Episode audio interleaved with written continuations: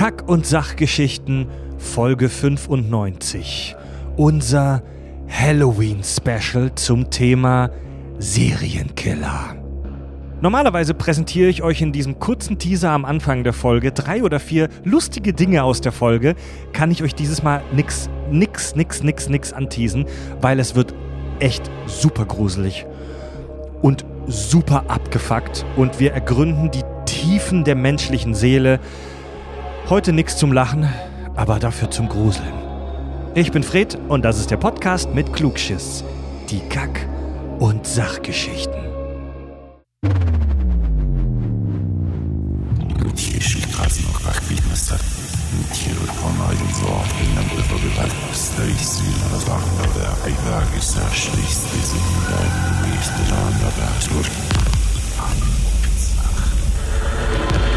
Total banale Themen werden hier seziert. Scheißegal, wie albern. Hart analysiert. Darüber wird man in tausend Jahren berichten. Das ist die Halloween-Folge der Kack- und Sachgeschichten.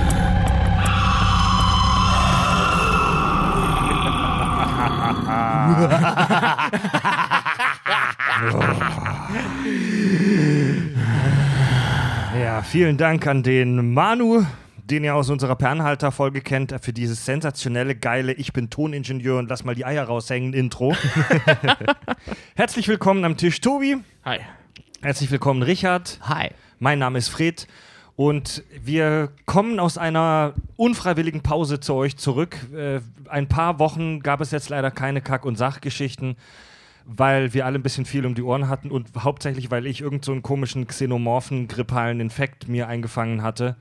Oh. Ich hatte die Männergrippe, ich bin auch immer noch nicht so ganz über dem Berg, deswegen muss ich mich biermäßig heute auch noch zurückhalten. Oh. Aber schön, dass wir wieder da sind, Leute. Yeah. Yay, pünktlich zum Beginn der fünften Jahreszeit. äh, äh, äh, äh, Stimmt. Äh, oh, äh. ja. Ja, du Ja. bist Niederrheiner, ja? Oh, da habe ich gar nicht dran gedacht. Ja. Scheiße, ich habe gar keinen Elf Ürken getrunken. Ich bin doch Ja. noch nüchtern. Also ein bisschen, ein bisschen verspätet jetzt Kein Wunder, dass ich heute so einen Bierdurst habe. Das ist meine innere Uhr. eine, eine etwas verspätete Halloween-Folge, aber wir mussten die unbedingt, unbedingt durchziehen. Ja. Leute, bevor es losgeht, gibt es eine schlechte und eine gute Nachricht. Ähm, es hat sich vor unserem neuen Studio hier auch schon ein, ein wütender Mob eingefunden. Ähm, seid stark, Leute. Bis auf weiteres erscheinen die Folgen von uns, den Kack- und Sachgeschichten, nicht mehr wöchentlich, sondern nur noch alle zwei Wochen. Wir werden gegen Ende der Folge nochmal drauf eingehen, was da los ist, was da passiert ist. Die gute Nachricht, wir machen dafür etwas mehr Premium-Inhalte. Ja. ja, genau. Also, was das damit auf sich hat, klären wir dann gegen Ende der Folge.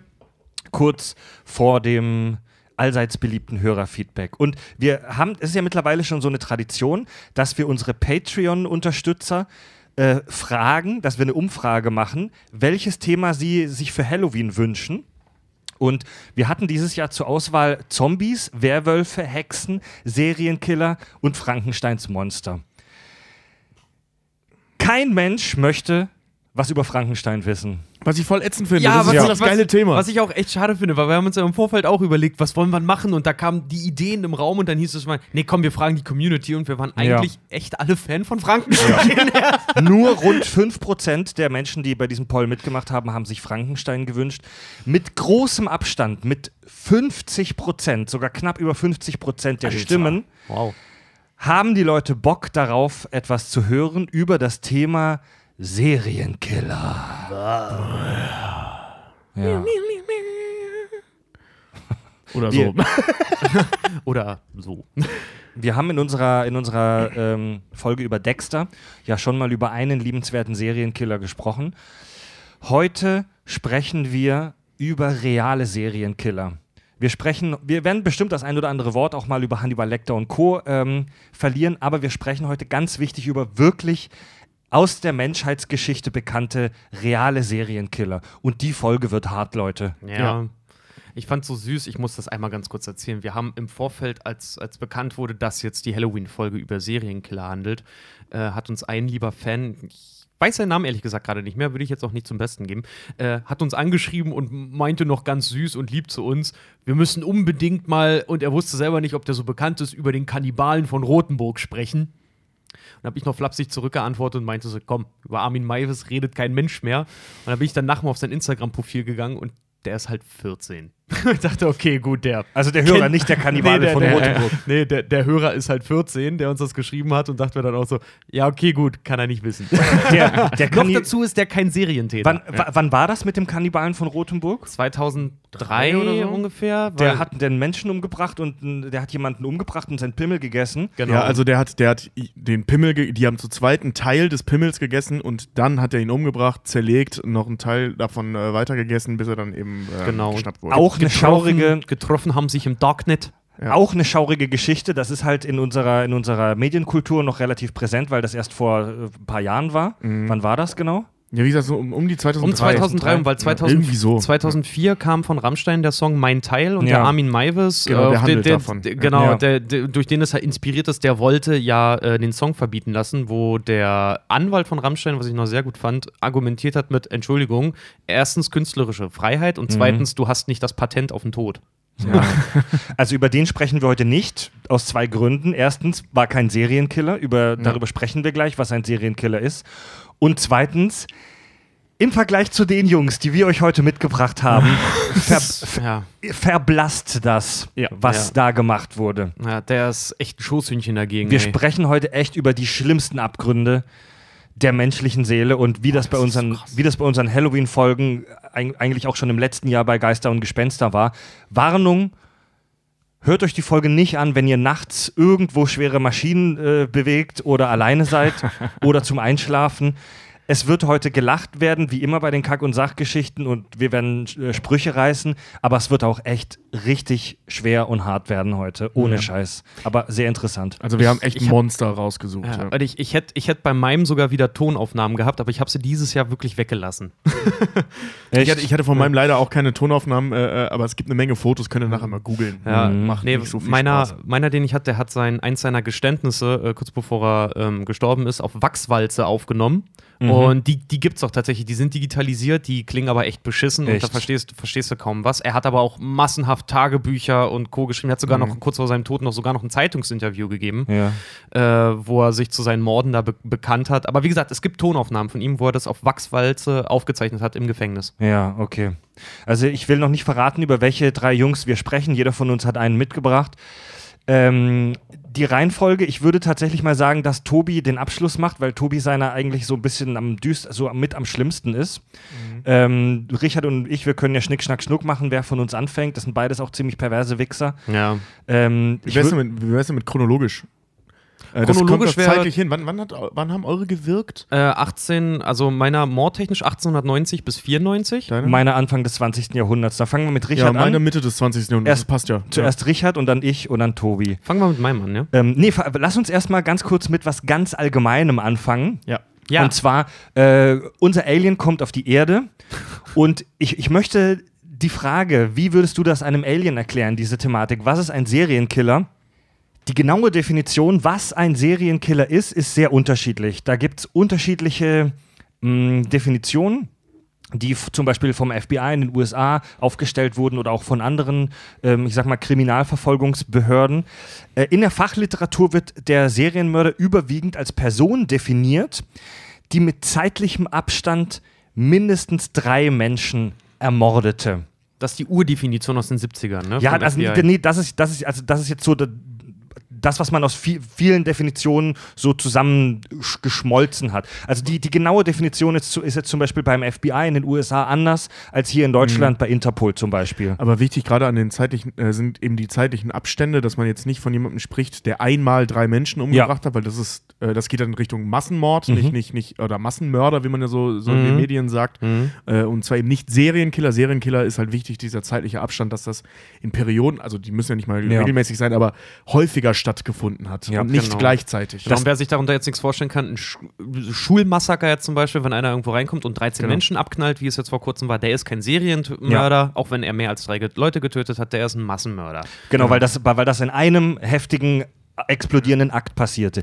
Das FBI zum Beispiel, die Definition wurde mittlerweile überarbeitet, aber in einer der älteren FBI-Definitionen hieß es, dass nach jedem Mord eine Abkühlungsphase passieren muss. Mhm. Also der, der Mörder begeht eine Tat, danach vergeht eine gewisse Zeit und das Ganze kühlt ab. Der Typ geht seinem normalen Leben weiter und dann begeht er wieder einen Mord. Also es passiert nicht im Laufe eines, eines, eines, eines Amoklaufs, eines Rampages. Ja. Ja. Der Begriff Serienmörder, es gab Serienmörder auch schon davor, Richards mhm. und meiner zum Beispiel kommen aus der Zeit davor, aber der Begriff, das Wort Serienmörder, tauchte das erste Mal 1930 auf in einer Schrift eines Berliner Kriminalbeamten. Also wir, die Deutschen, haben den Namen tatsächlich geprägt. Ähm, Wer hat es erfunden? Die Deutschen. Und bezog sich damals auf den deutschen Serienmörder Peter Kürten, den sogenannten Vampir von Düsseldorf.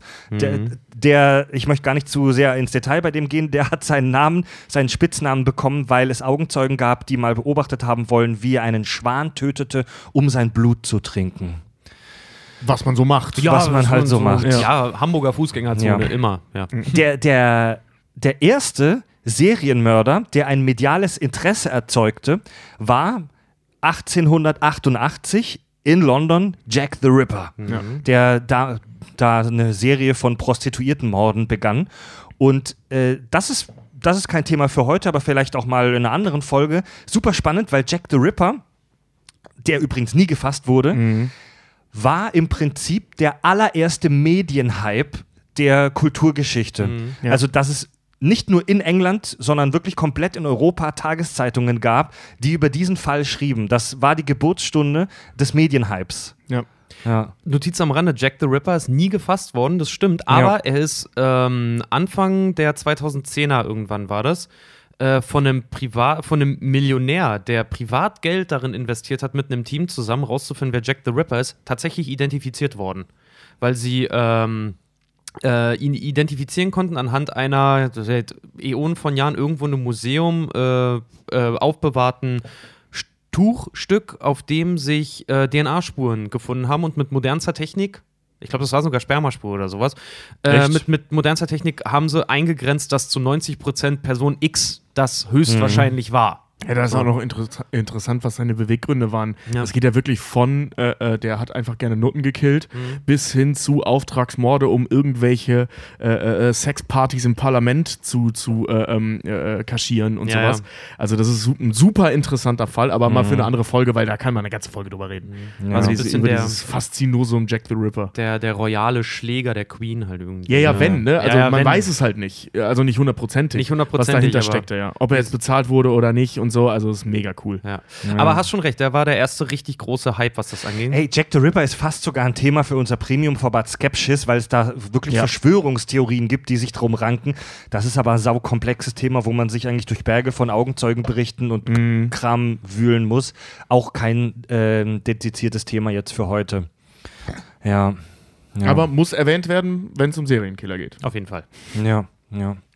Ja, um, um vielleicht nochmal kurz warm zu werden, bevor wir wirklich hier serious werden, um es mal so zu sagen.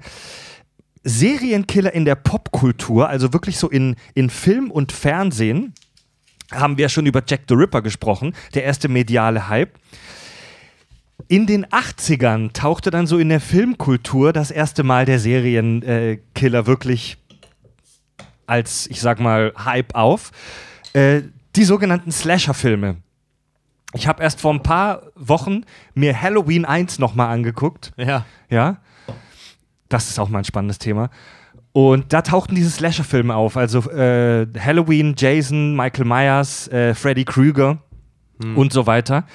Anfang der 90er erfand das Schweigen der Lämmer dann dieses Genre praktisch nochmal völlig neu oder mhm. etablierte dieses Genre vielleicht zum ersten Mal richtig, weil wir das erste Mal, weil das erste Mal der Killer nicht einfach nur so eine farblose, hirnlose Figur mit einem Messer war, die einfach nur da ist, damit man Angst hat, sondern weil man sich wirklich mit der Psyche des Killers beschäftigt hat. Ja, äh, bei den bei den äh, Slasher-Filmen in den 80ern war es ja so, dass der Film eigentlich auf die Opfer ähm, mhm. ähm, fokussiert, fokussiert. war. Ja. ja. das arme Mädchen, die, die, die Jungfrau praktisch, ähm, die verfolgt wird von diesem Killer. Hannibal Lecter war der erste Film, wo unser Fokus plötzlich auf dem Killer lag, wo wir uns mit dem Killer und seiner Psyche beschäftigt haben. Vor allem äh, äh, da dann ja spannenderweise, was ja danach wieder so abflaute, weswegen Schweigende Lämmer ja als einer der größten Filme äh, aller Zeiten gilt Ja. und eben auch Bücher. Also ich- kann ich übrigens nur empfehlen, die Bücher sind fantastisch. Glaube ich ja. Äh, ähm, äh, dass es nicht nur darum geht, dass wir uns mit dem Killer auseinandersetzen, sondern im gleichen Zuge mit zwei, und zwar dem Killer, der noch agiert Ja, und ja. dem, der schon hinter Gittern sitzt, der hilft, den anderen Killer zu finden. Ja. Also das ist ja, das ist ja eine, eine, also das ist nicht nur das erste Mal, dass wir in diese oder in der Größe in, in die Position, also die Position wechseln von Opfer auf Killer, sondern dann auch noch gleichzeitig mit zwei Killern arbeiten, wo der eine der Mentor der Hauptfigur ist. Und so, also es ist ein super spannendes, äh, super spannende Konstellation bei der ersten Aufführung einer solchen Idee. Und vor allem dieses umgedrehte Anti-Heldentum. Sonst heißt ja immer, der Jäger wird zum Gejagten. Jetzt ist es andersrum. Der Gejagte wird zum Jäger. Also das halt nochmal auch so rüberzubringen, dass Leute Mhm. auch wirklich, also Hannibal Lecter hat ja auch Kultstatus und Fanstatus ja sogar. Ist ja ein Hammer. Und äh, Charakter. Schweigen der Lämmer ist, ist nicht ohne Grund einer der drei, bis Mhm. gesagt nur drei Filme, der in allen Hauptkategorien halt für einen Oscar nominiert war. Ja. Und äh, Anthony Hopkins mit gerade mal zwölf Minuten Screentime Oscar abgesahnt hat als bester Darsteller. Ja, aber, aber auch eine Hammerdarstellung. Ja. Ein alter Vater. Diese, diese Faszination für den Serienkiller, die, die, die zieht sich ja wirklich bis heute. Man unterscheidet übrigens, Filmtheoretiker unterscheiden übrigens ähm, bei solchen Serienkillern in Filmen und in Serien äh, zwischen vier verschiedenen äh, Typen. Das hat auch ein gewisser Herr Holmes, der ähm, solche, solche Serienkiller untersucht hat. Nicht Sherlock Holmes, ein, äh, ich, ich glaube, amerikanischer oder britischer äh, Kriminalbeamter, hat diese vier Kategorien aufgestellt. Und zwar Erste Kategorie, der Visionär. Psychotisch, hört Stimmen, die ihm Taten befehlen. Ja? Zweitens, der Missionsorientierte tötet Menschen, die ein bestimmtes Profil erfüllen, möchte bestimmte Personengruppen beseitigen. Da, haben wir, da, haben, Äh, Lass uns mal Beispiele finden. da haben wir Dexter zum Da haben wir Beispiel, Dexter. In, äh, das erste wäre der ähm, Visionäre. der, der aus, aus äh, ähm, Roter Drache, der Zum Killer. Beispiel den Ralph Fiennes spielt. Der Ja, Ralph an den, Fiennes, an den musste ich auch gerade denken. Genau, ja. der hört die Stimme seiner, seiner Großmutter. Oder Psycho, äh, ähm, der auch die Stimme seiner Mutter halt hört. Ja, auch hier, wie gesagt, mit Jason. Jason Ja, aber Jason Voorhees, sind diese Slasher-Filme. Ja, aber trotzdem, Jason hört, hört halt auch die, äh, äh, seine tote Mutter permanent zu Stimmen, und ja. sowas, ja. Stimmt, ja. Dritte Kategorie, der Hedonistische.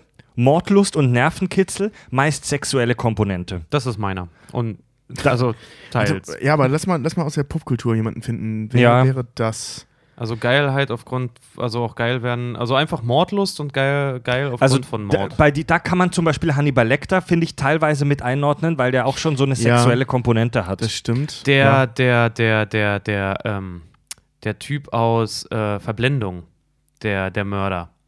Aus Ja, jetzt die Glashorn-Film. Den, den fand der, ich ja so verhältnismäßig schwach für den Rest der Handlung, ne? Ja, Als da rauskam, wer der Killer ist, also ich so, echt jetzt? Ja, das ist es. aber Voll der- das geile Buch und so ein langweiliger Killer. Ja, aber der, Ja. der, der ist es im Prinzip, weil der, der tötet, Ja. der tötet auch nur aus. Er, wie er ja sagt, ne, wir haben beide, wir haben beide, jeder Mensch hat seine Neigung, nur meine verbraucht sehr viel mehr Handtücher.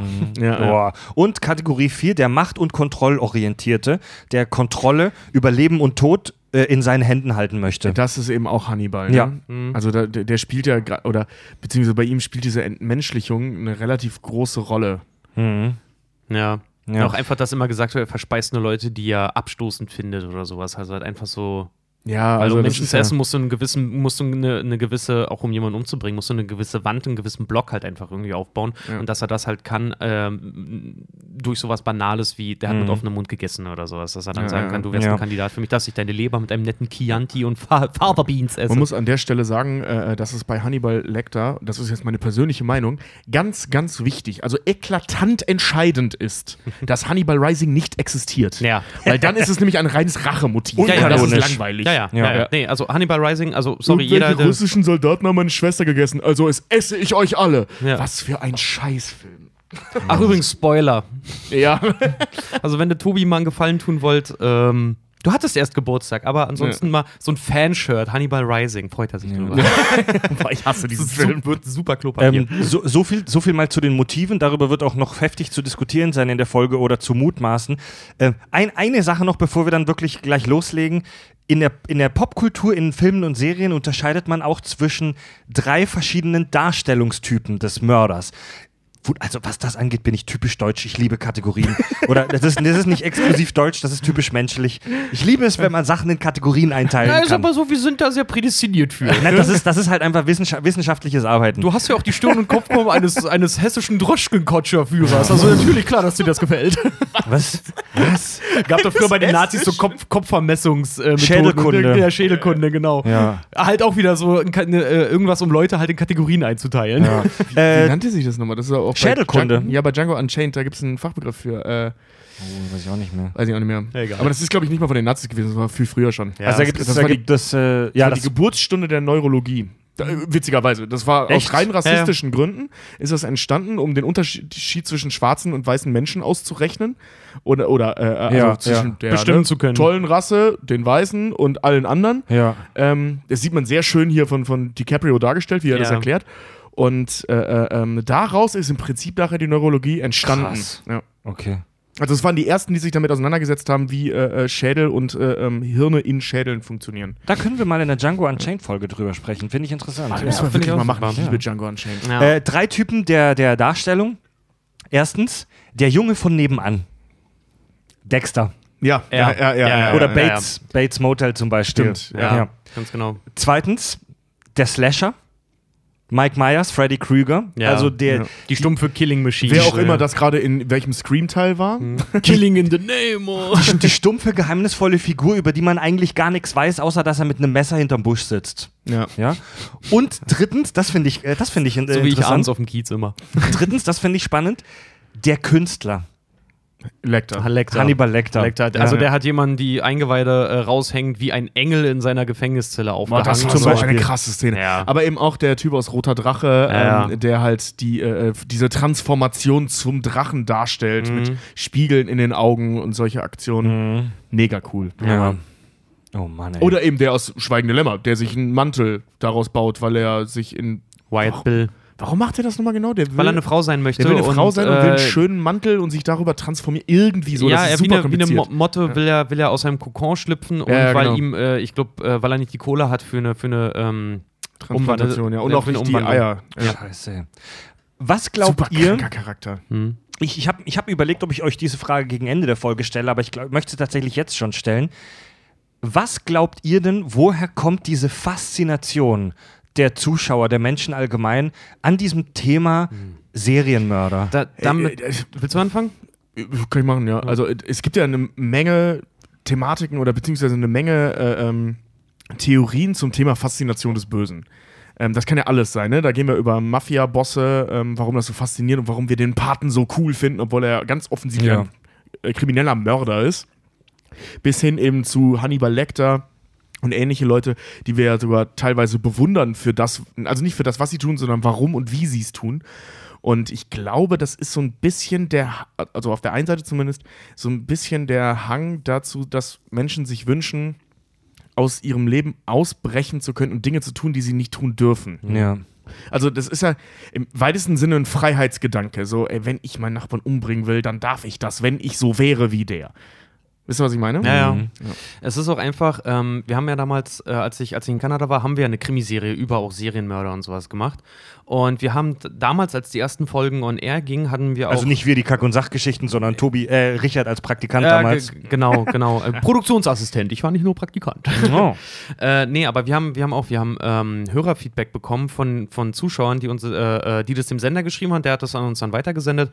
Und die hatten halt auch gesagt, so dass sie das halt geil finden, weil es A, so nah an einem selber dran ist, ne? Weil das hat doch irgendwo was von Voyeurismus. Das, ist, das ist so Mord oder sowas, das passiert nun mal nur unter zwei Leuten irgendwie. Das ist was sehr Intimes. Einer von, also einer von beiden kann ja nur noch dann darüber reden am Ende. Äh, und dass das einfach an einen rumgetragen wird. Das ist so auch die Geschichte, die fleischgewordene Geschichte vom Monster unterm Bett. Ja. Und ja. ähm, ich habe mal eine ganz interessante, wa warum Menschen generell so sich zum Bösen, so gesehen, jetzt auch äh, hingezogen fühlen, habe ich mal eine total interessante Arbeit gelesen.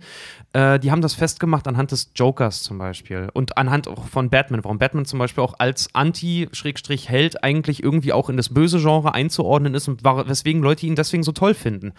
Da kam zum Beispiel raus, dass im Vergleich zu einem Superman zum Beispiel, der als Charaktereigenschaft hat, das ist ein Held, der tut Gutes. Etwas, was so banal und so oberflächlich irgendwo ist, weil Gutes kann vieles sein, dass sich Menschen äh, damit nicht so tief identifizieren können wie von einem Schurken, der entweder aus Rache oder ähnlichen anderen niederen Beweggründen handelt, aber so ein persönliches Ziel vor Augen hat, dass wir uns eher damit identifizieren können. Also nicht jeder kann sich damit identifizieren, einen Penner von der Straße zu retten und sein Leben wieder äh, gut zu machen, aber jeder kann sich damit identifizieren, äh, den Typen zu verprügeln, der sich an einem Kind vergangen Boah, das hat. Das ist schon echt eine düstere Sicht auf die Menschen. Ja, ne? das, ist so, äh, das, das hatten wir bei Dexter schon mal, diese Thematik. Ja. Also, dass man das ja. halt echt äh, sich damit identifiziert, einen Kinderschänder, das ist ja direkt in der ersten Folge von ja. Dexter, äh, einen Kinderschänder zu töten. Ja. So, das ist so ein naja, ein Gefühl, das man sehr leicht nachvollziehen kann. Gerade wenn man das sieht, dass er das so, äh, ähm, dass er dem halt hinterherläuft, dass er das ermittelt, dass er gesehen mhm. hat, was er da mhm. tut. Und mhm. die, diesen Impuls dann eben nachgeben zu können, ist, glaube ich, etwas, das A, sich viele Menschen wünschen würden. Natürlich mhm. nicht jetzt offiziell und natürlich auch mhm. nicht so, dass sie es wirklich tun würden, aber so, so dabei zuzusehen, dass man es kann, dass es Leute gibt, die das tun, befriedigt, glaube ich, so ein bisschen diesen Wunsch sowas selber machen zu können. Mhm. Ja, das ist. Das, das ist keine gute Sicht auf die Welt, das so zu sagen, aber ich glaube, das spielt tatsächlich. Ja, das nicht, aber, ähm, aber es, es gibt nun mal diese Faktoren, die da, die da in einem. Also, sorry, jeder von uns hat da irgendwo auch schon mal irgendwie Rachegedanken oder irgendwas. Ja, so genau, genau. So ja, ja aber ich, also, ich, weiß, ich weiß nicht, ob man das so runterbrechen kann, Leute. Nee, natürlich nicht. Da, dafür also muss man auch sagen, sind wir jetzt auch keine Psychologen, aber das ja. ist auch ein Teil mit dessen, wo ich persönlich auch glaube, dass da eine gewisse Faszination dafür herkommt. Weil, ja, glaube ich mir auch. Weil ich habe auch bei der Recherche wieder gemerkt, ich habe ich hab einen YouTube-Channel gefunden. Äh, da der, der, der, der Typ macht nichts anderes, als den ganzen Tag eigentlich nur von Biografien äh, von berühmten Leuten dir näher zu bringen. Mhm. Hast du so Stalin mit drin, dann hast du äh, äh, dann hast du ja klar so, so Hitlers Gefolgschaft irgendwie mit drin und dann hast du aber auch äh, solche Leute wie Howard Hughes jetzt zum Beispiel mit drin oder sowas. Und das ist mega interessant, weil die haben, die haben so Farbcodes und die ganzen richtig, richtig fiesen Leute, die sind alle äh, in dem Thumbnails immer schon in Gelb dargestellt. Was habe ich mhm. mir als erstes alles angehört? Die ganzen miesen, fiesen Leute. Einfach, weil es mir selber halt auch voll die Gänsehaut beschert hat. Ja. Es ist halt, es hat, es hat eine Faszination an Absolut. sich dabei, dabei zuzuhören, zu hören, wie diese Menschen vor allem so, für, für mich selber äh, kommt das dann immer an den Punkt, wo ich mir denke, wie kann man so ein Leben führen? Wie kann man sowas überhaupt mhm. tun? Ja und dann halt immer wieder zu hören, dass sie es wieder gemacht haben und wieder gemacht haben und wieder und wieder und wieder und wieder, bis sie komplett alles verloren haben, was sie selber zum Menschen eigentlich gemacht ja, hat. Wir, wir alle sind fasziniert so von, wir alle sind ja praktisch in Anführungszeichen Opfer de, des Eskapismus. Also wir flüchten praktisch in uns in unsere Gedankenwelt, mhm. in fremde Welten. Und wir wollen alle in unserer Freizeit zum Spaß Geschichten hören, die sich maximal von unserem Alltag unterscheiden. Mhm. Und dieses abgrundtiefe Böse und auch Gewalttätige und Brutale und Schlimme, das ist halt echt maximal fremd für uns in mhm. unserem Alltag. Genau, ja. Und es macht halt einfach Spaß zuzugucken. Und die Leute, die Leute können das abstrahieren. Keiner von uns geht los und tötet Menschen, nur weil er das im Fernsehen gesehen hat. Siehe unsere GTA-Folge, mhm. wo wir über Videospiele gesprochen haben. Und ähm, der, der, das finde ich ganz interessant. Der bekannte Kriminal, ähm, ähm, hier, Biologe, der Forensiker Marc Benecke, kennt ihr den, den mhm. Madenmann, mhm. der Tätowierte, der immer, der oft in den Medien auftritt und eben super interessant darüber spricht, wie man Leichen untersucht und welche und über ähm, Verbrechen spricht. Der mhm. hat in einem Podcast gesagt, er glaubt, dass ein großer Teil der Faszination des Themas Serienkiller darauf beruht, dass wir es lieben, solchen Schnitzeljagden zuzugucken. Mhm. Diese, diese Rätsel. In, in Film und Fernsehen hinterlassen die Serienkiller ja immer so eine Spur von kleinen Rätseln, von Hinweisen und wir Menschen lieben es, kleine Aufgaben zu lösen. Siehe Erfolg der Videospiele zum Beispiel. Mhm. Also wir lieben es, kleine Rätsel zu lösen und äh, so eine Schnitzeljagd zu veranstalten. Ähm, das ist auch ein, das ist auch ein ganz geiler Aspekt, wie ich finde. Ja, vor allem, wenn das noch kombiniert wird mit halt eben äh, äh so morbiden Fantasien, mhm. ähm, ja. die man sich ja im Prinzip selber nicht, also für gewöhnlich nicht äh, vorstellen kann, was dann da passiert ist. Ne? Nehmen wir mal als Beispiel wieder Hannibal Lecter. Ähm, wenn man, oder beziehungsweise die, die Lecter-Filme, wenn man jetzt äh, Roter Drache zum Beispiel nimmt, ne? Dass da der, der, der, ähm, der, der, Ralph Fiennes. Nee, nicht Ralph Fiennes, ich rede von der Edward Norton. Edward Norton. Ähm, der Bulle. An, genau, an, das, äh, ähm, an, an, den Tatort kommt und dann halt eben ähm, diese erste Familie da, die Frau mit den Spiegeln in den Augen, wurde vergewaltigt, aber mit Kondom und Handschuhen und bla, also so und, und die Spiegel zerschlagen und die Kinder tot und bla bla. So diese, dieses unfassbar grauenhafte äh, ähm, oder dieser unfassbar grauenhafte Tatort, den er sich mhm. da anschaut und dann halt eben durchanalysiert, was da da passiert sein könnte. Ähm, ist ja im Prinzip besagte Schnitzeljagd, okay, wir, wir haben das. was kann man damit machen? Und auf, der, auf der anderen Seite, äh, auf, oder gleichzeitig eben diese morbide Fantasie dahinter, wie unfassbar schrecklich ist das? Wie konnte es dazu kommen, dass sowas Grauenhaftes passiert ist? Also nicht, dass es ist, wir lösen den, äh, das Rätsel des geklauten Kaugummis aus dem Supermarkt. Das, das interessiert keine Sau. Auch wenn das Rätsel cool sein könnte, ist es uninteressant. Was, was das interessant macht, ist eben dieses Perfide daran. Kleiner, ich. kleiner, kleiner Side-Fact dazu übrigens. Der äh, bekannte Münchner Ermittler Josef Wilfing, das ist so einer, der schon ganz viele tatsächlich solcher Serienkiller äh, verfolgt und auch überführt hat und ganz viele schreckliche Verbrechen aufgeklärt hat. Ich habe ein äh, Interview mit dem gehört und er meinte, so eine Schnitzeljagd mit Serienkillern, wie wir das aus den Filmen kennen, dass der Killer irgendwelche kleinen Hinweise absichtlich hinterlässt, hat er in seiner ganzen Karriere noch genau nullmal erlebt. Nie. Jeder will ja den perfekten Mord machen. Richtig, ne? jeder versucht, die Spuren eigentlich zu verschleiern. Er meinte, es gibt schon eine, eine Handschrift, wie die Taten begangen werden, die ein, ein, ein Profiler, wie das der CSI-Gucker heutzutage nennt, ähm, die der dann entschlüsseln kann. Aber normalerweise sind solche Leute sehr darauf bedacht, verständlicherweise ihre Spuren zu verwischen. Ja, Wir ich habe letztens äh, einen Fall äh, bei der Serie auch, das fand ich auch total geil, weil die Serie äh, hieß, heißt, ich glaube, die wird sogar noch produziert, Forensics First. Ja. Ne? Und da ging es halt um die ähm, Uranfänge von forensischen Methoden, die heute gang und gäbe sind. Und da war unter anderem eine, eine Folge, hatten wir das Lindbergh-Baby.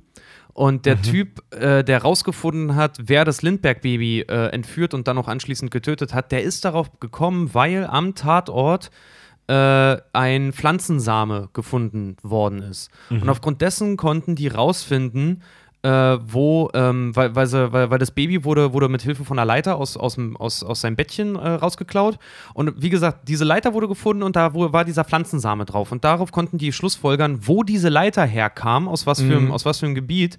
Und dadurch sind sie dann dem, dem Mörder halt auf die Schlinge gekommen. Und alleine diese Sachen, das war unfassbar spannend, forensisch halt auch mitzukriegen, wie die das auseinandergenommen haben, weil äh, die hatten nichts. Die wirklich gesagt haben, so, das ist ein Mysterium. Keine, der Typ hat ein perfektes Verbrechen begangen. So, er, ist, er ist nicht auffindbar. Es gibt keine Mordwaffe, gar nichts halt einfach. Das ist ja schon Und dann echt- aber trotzdem sowas äh, äh, äh, dort liegen zu lassen, um dann halt dieselben Fasern, äh, dieselben Samen irgendwie haben sie dann bei dem, bei dem Mörder tatsächlich, weil der auf irgendeiner Farm gearbeitet hat, haben sie auf seiner Hose gefunden und aufgrund dessen konnten sie ihn verhören und der hat dann gestanden halt. Das so, ist ne? ja schon echt CSI-esk. ja. Das ist schon krass, ja. Aber Ja. das war halt auch, das ist mega spannend halt wirklich, wie du da anhand dessen wirklich äh, mit den kleinsten Hinweisen, die es halt irgendwie gibt, mega Rätsel lö gelöst hast dann. Ja. Da hast du schon recht. Ja. Der, Ich, ich, ich baller gerade wahnsinnig viele Facts, die ich eigentlich einstreuen wollte, schon raus, aber ich finde es mega interessant. Aber wir steigen gleich mal im ersten Killer ein, aber eine Sache will ich noch kurz erzählen. Das hat dieser Josef Wilfing auch erzählt.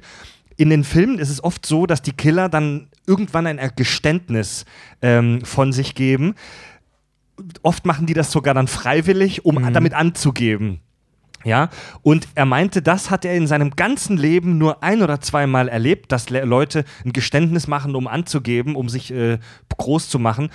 Er meinte, normalerweise gestehen Menschen schwere Verbrechen nur dann, wenn sie sich daraus einen Vorteil erhoffen. Also diese klassische, die Polizei bietet dir einen Deal an Nummer. Nur dann gestehen Menschen, selbst absolute Monster, schwere Verbrechen. Ach krass, der Ja. Zodiac Killer hat halt sein komplettes Geständnis und alles halt an Zeitungen gesendet. Aber gut, halt auch aus narzisstischen Gründen, um, ge äh, um gehört zu werden. Und halt nicht um gefasst zu werden. Ja. Das ist auch nochmal so ein Ding. Der, der wurde ja nie gefasst. Der Unabomber hatte ja auch. Der Unabomber hat sein Manifest, was er geschrieben hat, hier der, der Kaczynski, Mhm. das Manifest, was er geschrieben hat, auch an eine Zeitung geschrieben, wo sie noch äh, geschickt mit der, mit, der, mit, der, mit der Forderung, dass es veröffentlicht wird, weil er Mhm. sich immer so gefühlt hat, dass sein Genie nicht gewürdigt wird. Weil seine Echt? Arbeit, ja, weil der Typ war, war Unimathe- Unimathematiker und ganz, ganz übles Opfer der äh, MK Ultra. Ähm, Wow. Bewegung. Ja, der war psychisch ziemlich labil. Den haben sie am Ende auch in irgendeiner äh, Hütte mitten im Wald haben die den aufgegabelt. Aber unglaublich intelligenter Typ, mega, mega, wie gesagt, Mathematiker. Äh, und der hat ein Manifest geschrieben, über das heute noch diskutiert wird. Das ist nie veröffentlicht worden von seiner Uni. Es hat ihn so gesaubeutelt, dass er das zum Teil äh, seiner Bombenanschläge gemacht hat auch. Boah, weil er wollte, dass das veröffentlicht wird, dass die Leute das lesen. Okay, Leute, ähm, lasst uns die Treppe hinabsteigen in den Keller. Richard, du, du erzählst uns was von einem gewissen H.H. Holmes, übrigens nicht der Holmes, den ich vorhin kurz zitiert habe.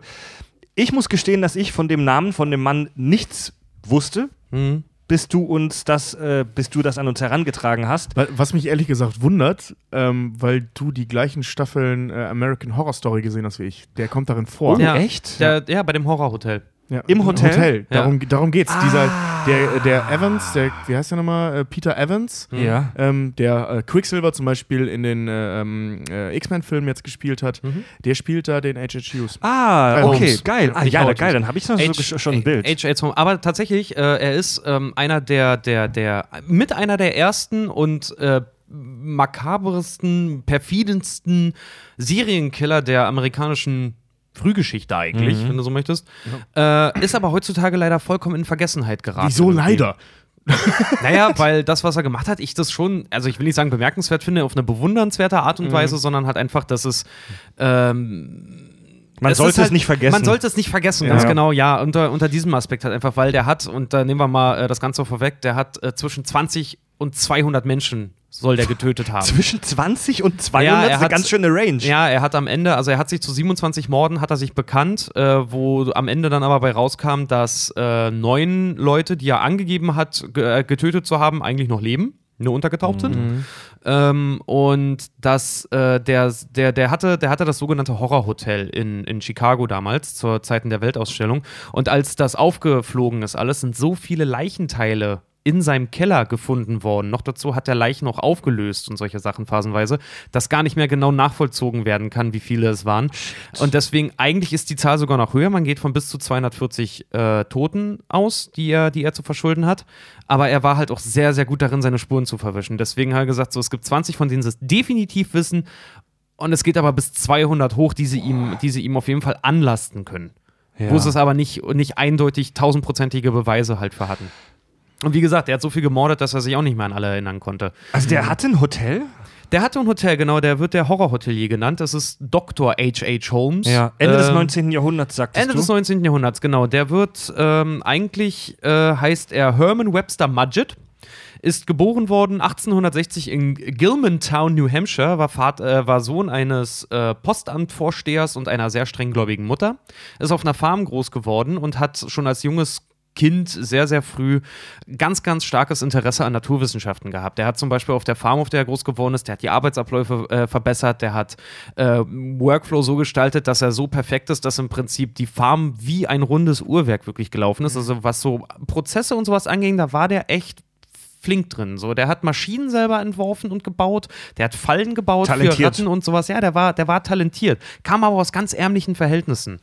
Ähm, sein Vater hat ihn nachweislich, weil der hat sehr, sehr viel Tagebuch geschrieben, deswegen weiß man so viel über den.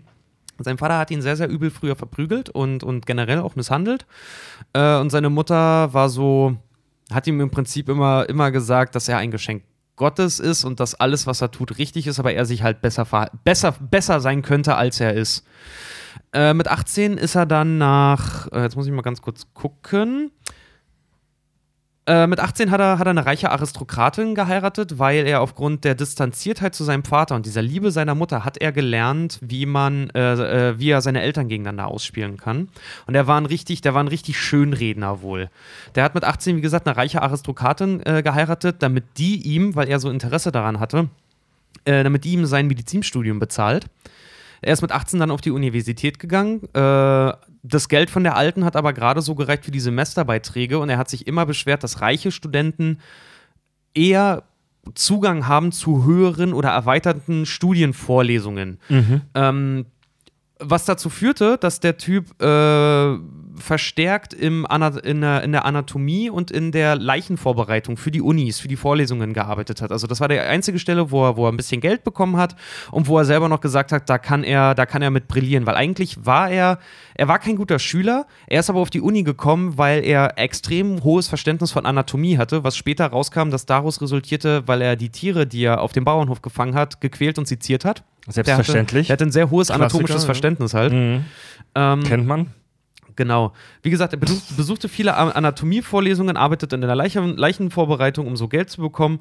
Ähm, als er das erste Mal wirklich während seines Studiums Geld gebraucht hat, hat er sich an den Leiter des Präparierkurses gewandt, der ihm offenbart hat, äh, im längeren Gespräch, weil er ihn nicht einstellen konnte und der Typ aber unbedingt Geld brauchte, mhm. hat er ihm gesagt, dass, hör mal, ich kann dich einfach nicht bezahlen, weil äh, so viel Geld für den Leichenkauf drauf geht. Und da ist er auf den Trichter gekommen, dass man mit Leichen Geld verdienen kann. Okay. Ähm, der erzählte ihm nämlich damals, dass nur 20 Prozent des Bedarfs, den so eine Uni damals hatte, eigentlich nur gedeckt werden können vom legalen Weg her. Alles andere ist illegal irgendwie beschafft, dass das äh, Leichenkauf unter der Hand halt irgendwie ist. Okay.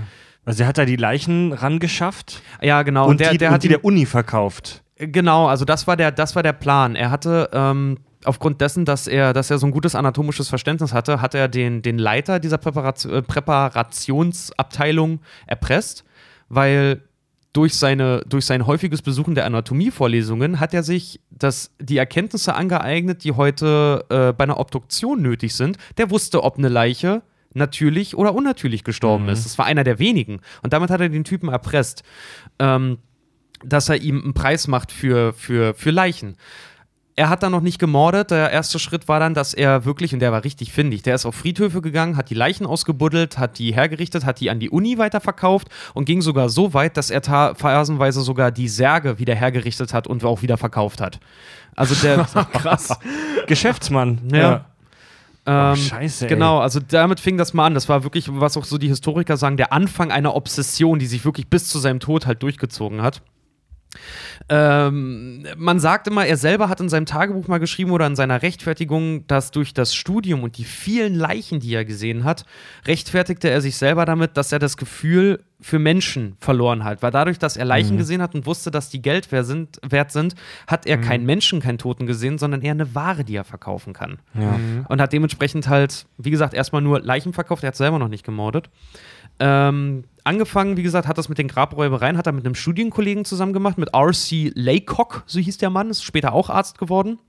Sein bester Freund im Studium, die haben ein Jahr lang äh, wirklich am Seziertisch zusammengestanden und haben da Leichen auseinandergenommen und die haben einen Plan zusammengeschmiedet. Als sie beide fertig waren, oder kurz bevor, bevor sie fertig waren, äh, sollte der Plan eigentlich sein, sie wollten aus der Universität Leichen holen, Mann, Frau und ein Kind, was eine Familie halt ist, wollten anonym eine Lebensversicherung für die anmelden, wollten die Versicherung durch das Geld, was sie so bekommen, an, wollten die Premium an, anfüttern, mhm. um dann im Prinzip ähm, von der Uni, weil sie Totenscheine und sowas auch hatten, wollten sie äh, die Versicherung bescheißen und die Lebensversicherung kassieren.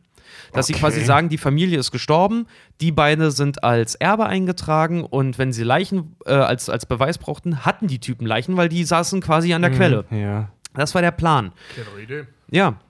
Äh, das hat sich allerdings im Sand verlaufen, weil während der Plan geschmiedet wurde, hat äh, Holmes oder Mudgett seinen Doktor gemacht und Laycock auch seinen Doktor gemacht und Mudgett, der wie gesagt so ein Schönredner war, der war im Ort mittlerweile bekannt, äh, der war bekannter Bigamist, weil obwohl er verheiratet mhm. war, hatte der mit mehreren Frauen noch Sachen am Start, weil er brauchte Gebimselt. Geld. Er brauchte Geld für die Vorlesungen, die ihn interessiert haben. Mhm. Was dazu führte, dass im damaligen Amerika er aus der Stadt, nach seinem Abschluss aus der Stadt gejagt wurde. Der ist, die haben sich dann verloren. Ist schon, warte mal, das ist so, das ist abgefahren und das ist auch so bezeichnend für die damalige Zeit, dass der Typ halt unglaublichen Schindluder mit Leichen treibt, Versicherungen bescheißt, tote Menschen aus ihren Gräben, Gräbern rausholt. Der Grund, wieso er dann aber aus der Stadt gejagt ist, er hat gebimselt. Willkommen in Amerika. Ja, ganz genau. Ja, New Hampshire, Scheiße, wo es immer noch legal ist, ein Pferd zu ficken, aber nicht, aber nicht seine Waffe abzulegen. Danke, Amerika. Ja, ähm, 1885, wie gesagt, seinen Abschluss gemacht. Er ist dann, ähm, er ist dann eine Zeit lang untergetaucht, äh, hat weiter erstmal gebimselt, um sich seine Kohle äh, ranzuholen, hat sich nach seinem Abschluss von seiner ersten Frau gleich getrennt und wollte sich auch scheiden lassen und schrieb selber in sein Tagebuch mal, 1885 wäre er fast verhungert. Er hatte zwei Pferde, mit denen er durchs Land gereist ist. Eins musste er verkaufen, eins hat er gegessen. Uah. Ja.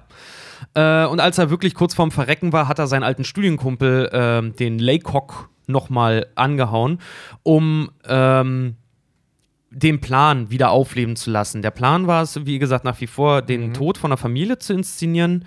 Ähm, mhm. Was sich aber als sehr schwierig herausgestellt hat, da sie nicht mehr in der Uni waren. Deswegen wollte Majid, der richtig hart Dreck am Stecken hatte durch seinen Bigamismus, wollte seinen eigenen Selbstmord inszenieren. Ja, um dann die Versicherungssumme zu kassieren. Er hat dann als Apotheker ja, gearbeitet, ja, hat eine Lebensversicherung auf sich selber abgeschlossen, hat die richtig ordentlich mit Premium gefüttert, äh, sodass die zu der damaligen Zeit echt viel wert war am Ende. Der 20.000 Dollar oder so hätte er kriegen können. Wow, das ist echt eine Menge Für Zeit. die Kohle, äh, für die Zeit ist das eine ganze Menge Asche, ey. Problem an der Sache war nur, Er äh, durfte die Uni weiterhin auch noch besuchen und Leichenbestatter und Leichenbeschauer und sowas, weil er Apotheker war äh, und Formaldehyd sowas auch an, an, an ähm, Leichenschauhäusern so verkauft hat. Das Problem war, er hat fast ein halbes Jahr lang keine passende Leiche gefunden, Mhm. auf, auf, die auf ihn in irgendeiner Art und Weise gepasst hätte. Er war dann so frustriert, dass er sich äh, selber umbringen wollte, was von der Polizei verhindert wurde, weswegen er knapp ein Jahr in einer, in einer psychischen Anstalt gelandet ist. Und als er sich dann äh, für, weil der Laycock hat in der Zeit seinen Studienkumpel, sein bester Freund, der hat in der Zeit eine Praxis eröffnet und Majid wollte sich, nachdem er wieder raus war, wollte der sich mit dem treffen, um mit ihm zu reden, ob er nicht einen Job haben kann. Und ich zitiere mal so schön aus seinem Tagebuch. Im schwachen Licht der Gaslampe ähnelten seine Gesichtszüge den meinen. Mit ein, nur einer kleinen Unannehmlichkeit würde ich mit 20.000 Dollar davon kommen. Sein erstes Krasser Typ, Opfer ey. war sein bester Freund, er hat seinen besten Freund getötet. Ah, das hat er auch gemacht. mit einer Überdosis Laudanum. Shit. Ja. Geschäftsmann, Er hat sein, erst, er, sein erster Mord, er hat seinen besten Freund umgebracht, seinen alten Studienkumpel. weil er ihm ähnlich sah. Weil er ihm ähnlich sah, weil er da endlich den gefunden hatte, den er brauchte. Ja, kann Was? man machen. Das ist hart, ne? äh, er gab ihn als eine Leiche aus, kassierte die Versicherungssumme.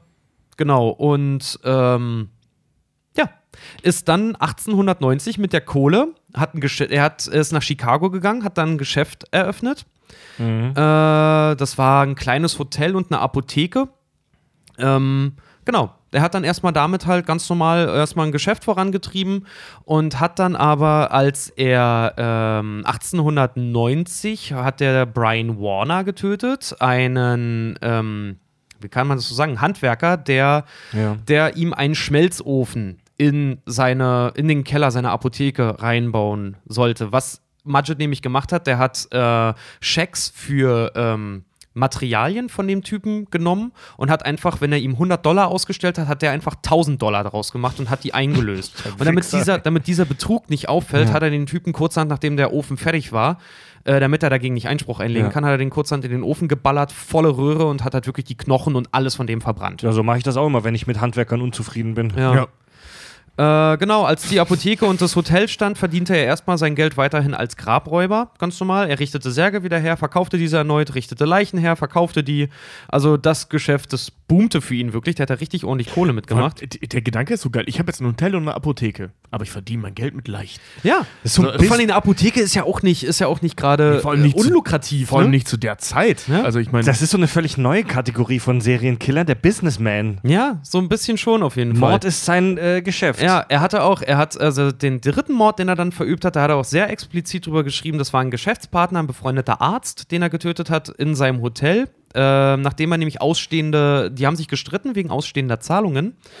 Und er hat ihn mit einem Stuhl ermordet. Er hat ihn erst niedergeschlagen und dann hat er ihn äh, mit einem Stuhlbein, mit einem abgebrochenen, hat er ihn so lange auf die Kehle gedrückt, bis der halt am Ende tot war. Und äh, da er die Leiche nicht einfach so loswerden, äh, da, er, da er ja sowieso Leichen geklaut hatte und die im Keller des Hotels gelagert hat, was hat er gemacht? Er hat den Typen einfach als anonyme Leiche an eine Uni verkauft. Und hat dabei gemerkt, und das finde ich erst eigentlich interessant, ach interessant, damit kann man auch Geld machen, indem ich halt einfach die Menschen selber umbringe und nicht vom Friedhof kasche. ja. So, weil das, das erregt irgendwann auch Aufsehen. Wenn du überall, wenn du einen Friedhof hast, wo überall aufgewühlte Erde ist, Ja, äh, klar, klar, ja. ne? Ähm, so kam er da auf die Idee. Ähm, als er einer Leiche mal den. Ach genau, er, er machte das dann so weiter. Er tötete einige Menschen verkaufte die einfach anonym, um seine Morde zu verschleiern an die, an die Unis. Ähm, richtig daraus ein ge neues Geschäft im Prinzip zu machen, hat er selber gemerkt, als er einen Fehler machte. Und zwar hat er einem Geschäftspartner mit, einer, mit einem Eisenrohr äh, den Schädel zertrümmert, was dazu führte, dass die Fakultät die Leiche nicht gekauft hat. Oder gesagt haben, so, sorry, Ist zer- kaputt. zermatschter Kopf, das ist viel zu im Arsch. Was hat äh, Holmes gemacht, weil ihn das so gewurmt hat, dass er den Typen nicht verkaufen konnte, sondern ihn verbrennen musste und deswegen Eigenkosten hatte? Er hat in seinem Hotel einen geheimen Raum bauen lassen, in den er Gas einfließen lassen konnte, damit er unbeschädigte Leichen hat. Gott, ey. Ja. Ähm. Genau, also wie gesagt, er wollte unbeschädigte Leichen haben, hat deswegen seine eigene Gaskammer gebaut. Äh, er nutzte den Raum aber auch zur Folter wohlhabender Gäste. Und zwar gibt es eine Geschichte darüber, da hat er einen Typen, doch, der hat den, der hat den dort drei, vier Tage Gott. drin eingesperrt und hat ihn erpresst, legal Dokumente zu unterzeichnen, die Geld auf Holmes überschreiben. Und hat ihn einfach in, dem, in der Gaskammer gelassen und nach drei, vier Tagen oder so hat er alles unterschrieben, was er wollte. Ne? So, er hat das auch zur Folter genutzt, das Ding. Äh, erstmals geriet er dann richtig unter Verdacht, ähm, dass in seinem Hotel irgendwas nicht richtig läuft, weil bei einer Buchprüfung rauskam, dass er zehnmal so viel Chloroform bestellt wie andere Apotheken. Okay. Äh, und dann kam in ihm wirklich der Plan auf, nachdem er genug Geld gemacht hatte, baute er sein Hotel, wie gesagt, Optimierung der Arbeitsprozesse. Er baute sein Hotel zur perfekten Tötungsmaschine um, The Castle, wie er es selber genannt hat. Äh, er hatte reingebaut in sein Hotel, hat er geheime, geheime Räume, Zwischenwände, Bäder, Falltüren und einen zweiten Keller, welcher nicht einsehbar oder begehbar war.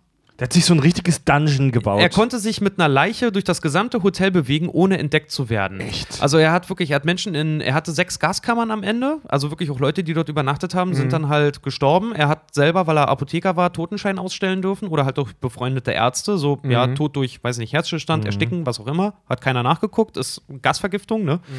Ähm, und er konnte halt, wie gesagt, Leute wirklich an, dem, an den Geschäftsbetrieben durch geheime Gänge komplett an den Leuten vorbeischleusen. Wenn er mal in die Bredouille gekommen ist, dass er jemanden niederschlagen musste, dass jemand geblutet hat oder was auch immer, dann hat er präparierte Kisten gehabt, die er mit Teer ausgestrichen hat, durch die er dann, in die er die Leiche gepackt hat und die er dann mit einfach mit Handwerkern einfach die Treppe runtergetragen hat im Keller. Grausam genial, Alter. Ja. Ähm, das Hotel war, wie später Grundrisse gezeigt haben, so angelegt, dass außer Holmes sich jeder drin verlaufen sollte. Also der hat auch wirklich Tricks angewandt mit Spiegeln und mit Winkeln und allen möglichen. Also der war echt nicht dumm. Der war wirklich nicht dumm. Der hat das Ding zu einem perfekten Labyrinth irgendwie ausgebaut gehabt. Ähm, Das klingt echt gruselig. ja, Das, klingt- das klingt ja so total ach, genau. erfunden irgendwie, ne? 1800, wie gesagt, 1890 hat er sein Hotel gegründet. 1891 hatte er mit Versicherungsbetrügen, Leichenhandel und ähm, äh, den, den, den Betrügereien, indem er Leute gefoltert hat, ganze 250.000 Dollar Privatvermögen angehäuft gehabt. Und zur damaligen Zeit war das lächerlich viel mehr als heute. Ja, also Ja. das war wirklich richtig, richtig hart viel das Geld. ist, da bist du richtig gemachter Mann, ey. So was kostet die Welt, ne? 250.000 Dollar hat er in nur einem Jahr mit dieser ganzen Scheiße gemacht. Äh, seinen Höhepunkt hatte er dann, wie gesagt, also so richtig gemordet. Komplett war seine, seine Goldzeit war zwischen 19, 1890 und 94. Äh, und richtig den Vogel sch- abgeschossen hatte 1892. Dann lernte er einen professionellen Skelettierer kennen. Äh, was darin resultierte, dass er seinen Betrieb ausgebaut hat. Und zwar hat er den Keller erweitert mit zwei Bottichen. Einen mit Carbolsäure, worin Fleisch aufgelöst werden Boah. konnte, und einen äh, Bottich, in dem Knochen gebleicht werden konnte. Weil dieser professionelle Skelettierer, der brauchte Arbeit und hatte Holmes gesagt, dass mit einem richtig gut erhaltenen Skelett kannst du dreimal so viel Geld machen wie mit einer Leiche. Ja. Die Skelette werden dann zusammengesetzt und so. Der Skelettierer hat die wieder zusammengesetzt und hat die, dann haben die die an Unis verkauft. Oh, shit.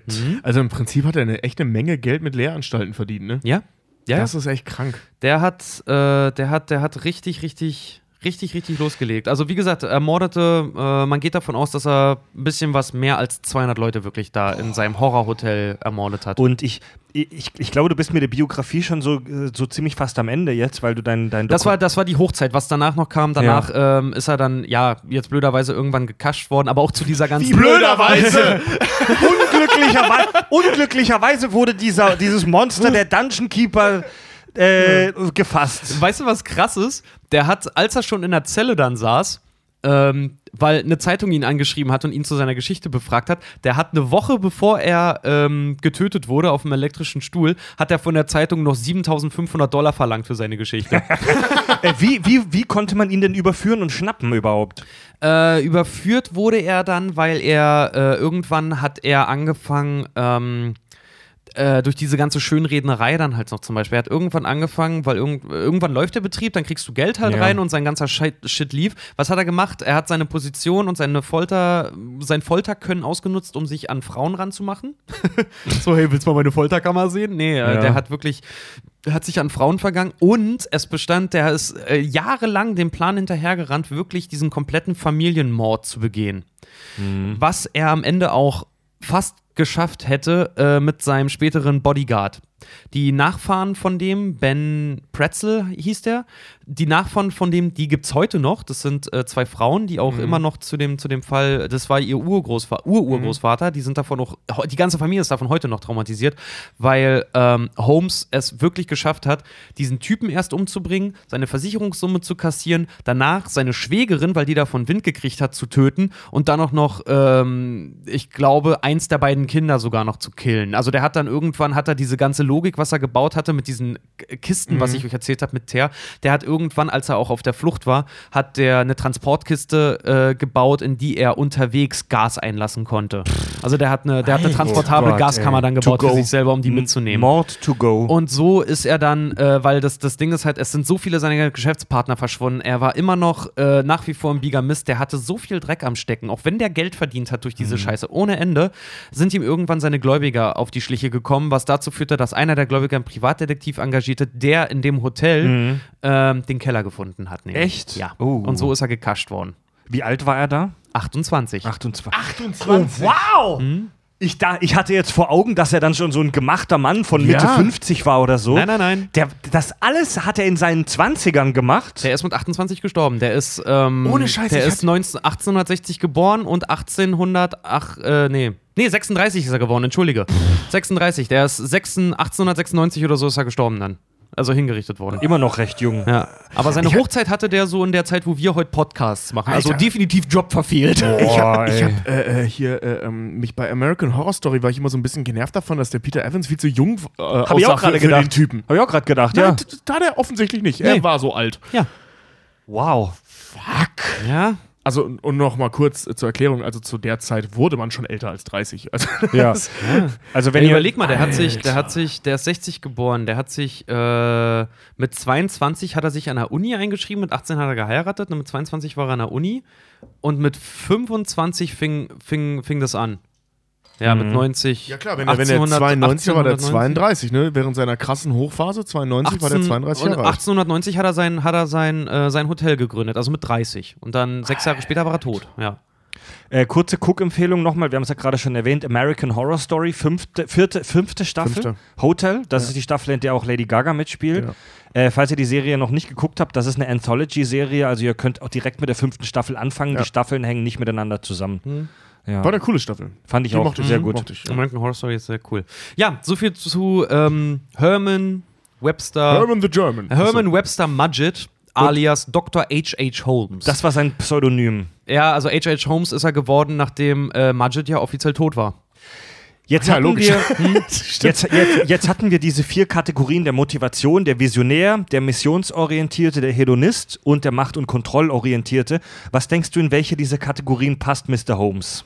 Also dadurch, dass er so geldgierig halt auch irgendwo war, der Macht- und Kontrollbesessene äh, Besessene Mhm. irgendwo auch. Und was war das? Und der, der Hedonist, glaube ich sogar auch, ne? Mordlust und Nervenkitzel. Und Ja. auch, aber so eine sexuelle Komponente habe ich aus deiner Geschichte jetzt nicht Wäre rausgelesen. ich mir nicht so sicher, wenn, der, da- wenn da Folter drin war Ja. und der so ein, so, ein, so ein kleiner Ficker war, äh, dann Ja. hat das mit Sicherheit eine Rolle Ja. gespielt. Ja. Also der wird, weiß man, ob der sich an Leichen vergangen hat? Ähm, Oder, also bevor der die umgebracht hat? Das Ding ist, die erste Leiche, die er, also der Skelettierer, der hat halt auch, der hat so äh, Geschäftstagebücher Mhm. geführt und der es ist auch äh, äh, ähm, dokumentiert, wie er das erste Mal auf Holmes getroffen ist. Und er hat ihm eine Leiche gegeben, die, wie er selber schrieb, aussah wie angenagt. Äh, also man kann davon ausgehen, entweder hat er ihm eine sehr schlechte Leiche gebracht oder Mhm. Holmes hat wirklich auch Stücke davon auch mal, hat mal genascht. Boah. Das wird bei American Horror Story auch äh, thematisiert, mir gerade ein, ja. Genau, und er selber aber, also er, er, er, er zog, wie er selber auch in seinem Manifest dann auch geschrieben hat und in seinen Tonaufnahmen, wie gesagt, er hat das alles aufgenommen, auch später. Ähm, also es gibt so ein schönes Interview von so einem, von so einem Forensiker und, und Psychoanalytiker, der auch gesagt hat, so der hat der war ein Sadist auch. Der hat Freude auch daraus bezogen, Macht über jemanden zu haben, weil selber Holmes war auch, der war gerade mal 1,70 und ziemlich schmal. Ähm, ja, der hat schon. Ich glaube schon, dass da auch äh, zum Teil auch eine sexuelle Komponente bei den aber- Sachen dabei war. Klingt aber auch nach so einem, äh, äh, ähm, ja, zumindest Hollywood-Klischee, ne? Mit, seinen, mit seinem überstrengenden, prügelnden Vater und seiner liebenden, aber hardcore-gläubigen Mutter. Ja, Arm, Tierquäler. Tier, ja, aber weißt du, das kommt dann ja daher. Weißt du, und, äh, ärmliche Verhältnisse und was macht er? Er hat ein ganz merkwürdiges Verhältnis zu Frauen, hat ein Machtproblem und ist mega geldgeil. Also es ist ja genau das Gegenteil von dem, wie er aufgewachsen ist. Und das, das ist auch so das Klischee des, darüber hatten wir schon mal gesprochen, des hochfunktionalen Psychopathen. Also der Typ, der keine Empathie hat, für den Menschen wirklich nur Biomasse sind, der, ist, der aber charmant ist und der es trotzdem schafft, in der Gesellschaft aus, aufzusteigen und über Jahrzehnte hinweg nach außen das Bild des sauberen Geschäftsmanns zu wahren. Ja. Ja, und vor allen Dingen, wie gesagt, ich finde diese Geschichte mit seinem besten Freund halt auch so krass. Ja. Ja. Dass, dass ihm das nicht mal irgendwie was bedeutet hat. Dabei gibt es Briefe, äh, nachweislich dokumentierte Briefe, wo sie sich hin und her geschrieben haben, wo er dann sowas reinschreibt. Mein, äh, dein allerherzliebster Studienkollege Herbert Matchett oder so. Ne? Hat er halt wie so man eine- früher auch geschrieben also. Hast du mal, hast du mal, äh, äh, Ja, ja, äh, das äh, klingt schon leicht schwul, wie die sich auch verabschieden dann immer so. Mega, also auch hier, äh, wie heißt das jetzt hier, äh, äh, Frankenstein, was wir jetzt nicht machen durften. Vielen Dank dafür nochmal. Wird, prü prügeln wir irgendwann noch durch. äh, äh, hast du das mal gelesen? Und das ist unfassbar, das besteht ja fast nur aus Briefen und Tagebucheinträgen und so, diese Buch. Ne? Und das ist immer Ja. so, ich so, oh Leute, äh, entspannt euch. Ja, so, nehmt, euch, nehmt euch ein Zimmer. Nehmt euch ein Zimmer. Das ist richtig Nee, aber, krass. aber ich, fand das, ich fand das halt auch krass, dass er auch selber, selber äh, sagt, so, dass er den Bezug zu Menschen verloren hat, weil er immer mit Leichen gearbeitet hat. Und Ja. für ihn das irgendwie einfach nur Ware war. Also Ja. Total krass. Money, überhaupt, money, keine, money. überhaupt keine Moral. Ja, aber wie gesagt, hat halt auch Tiere gequält und auseinandergenommen. Dadurch hat er sich, Ja. hat er sich, hat er sich äh, anatomische Fähigkeiten angeeignet, weswegen er auf die Uni konnte. Und ich glaube, dann, wenn du dann den Zugang zum Wissen hast, na dann gehst du, glaube ich, erst richtig ab. Äh, ja.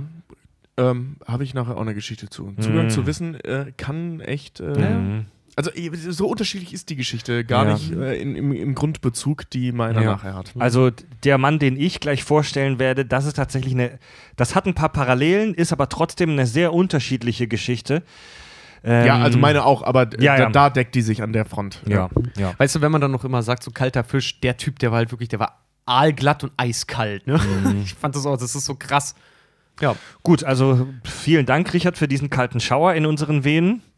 Mm, Ich sag mal, wer jetzt schon so leicht nervösen, diarrösen Ausfluss hat, liebe Hörer, wenn ihr jetzt schon ein kleines Pfützchen in der Hose habt, dann wartet ab, was uns da heute noch so hadert. Kann man das so sagen? Kurze Pause. Ja. Bis gleich. Kack- und Sachgeschichten. Jetzt kommen wir zu einem Herrn, den ich vorher auch noch nicht kannte. Den hat Richard mir vorgeschlagen, als unser Serial Killer-Experte hier. Und zwar einen Mann namens Albert Fish. Er ist bekannt unter mehreren Spitznamen, wie zum Beispiel der graue Mann, worauf wir noch zu sprechen kommen, oder der Werwolf von Wysteria, eine, eine Gegend, in der er unter anderem gewirkt hat. Aus, aus der Bild-Zeitung, aus der Gegend. Ne? Ja. ähm, der, Werwolf. ja. Der, der irre Killer Albert Fish in Klammer 56, das wäre so Bild-Zeitungsniveau. Sorry, aber ich muss mal kurz, äh, äh, müssen wir das mal kurz einwerfen. Diese Spitznamen, die Killer halt immer kriegen ne, von der Presse, die Ja. kommen ja immer von der Presse. Die sind zum Teil so bescheuert. Ähm, natürlich clever gewählt, weil sie ja eben das Gruseln weg, ne? Wie der Vampir von Düsseldorf oder der, Ja. der, der, der, der Metzger von Barmbek oder sowas oder eben der Vampir von Schieß mich tot, äh, Ja. der Werwolf von Schieß mich tot, ne? Wysteria, ja. Ja, äh, Der der, der. Todesengel und bla. Und also Men alles Men so. Menschen lieben sowas. Ja, das, ja, ist, ja. das ist griffig, das macht das Ganze vielleicht auch so ein bisschen irreal, Ja. so ein bisschen comicartig. Ähm, er hatte einen Bodycount, um das mal so makaber zu sagen, von ähm, 16 bestätigten Morden, vermutlich aber weit über 100. Die, die Taten, die, die er schilderte bei seinem Gerichtsprozess vor seiner Verurteilung gegen Ende seines Lebens, waren so grausam, dass sich die Geschworenen weigerten, alle Geständnisse als wahr zu betrachten. Und Alter. und wo wir jetzt gerade bei dem äh, Dr. Holmes eher in den ge gepflegten höheren Kreisen waren, in, in der Business-Elite, da gehen wir jetzt in die Gosse. Fish wurde geboren 1870 in den USA in Washington, D.C.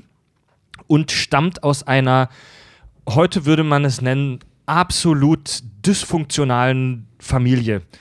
White Trash hoch 10. Äh, seine, seine Familie, so weiß man heute, bestand zu einem großen Teil aus Geisteskranken. Also er hatte eine, eine Geschichte von schwerer Geisteskrankheit in seiner Geschichte. Sieben Verwandte mit schweren psychischen Störungen in zwei Generationen.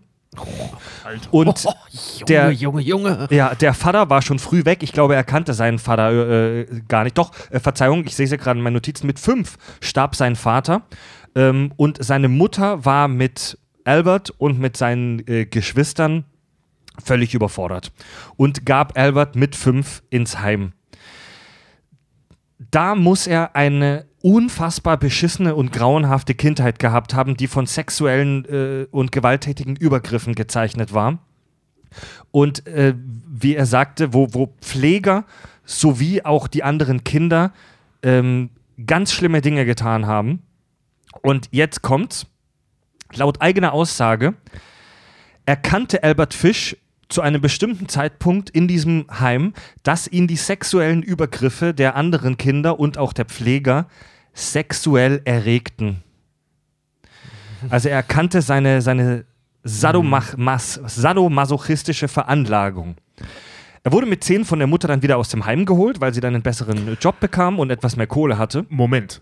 Ähm, also der war von sechs bis zehn in diesem Heim und Ja. er hat, bevor er zehn wurde, erkannt, dass er Ja. sexuell erregt wurde durch sexuelle Vergewaltigung. Ja, richtig. Laut eigener Aussage. Durch Okay. äh, Ja. Miss Misshandlung und Co. Ja. Ähm, Wahnsinn. Also Äh, vor zehn, ne? Überleg mal, ich hatte, also bis ich zwölf war oder Wir so, überhaupt haben- keine sexuelle Neigung. Vielleicht erinnert ihr euch, wir haben in unserer Folge 69, wo wir über die Geschichte der Pornografie gesprochen haben, auch kurz über Fetische gesprochen.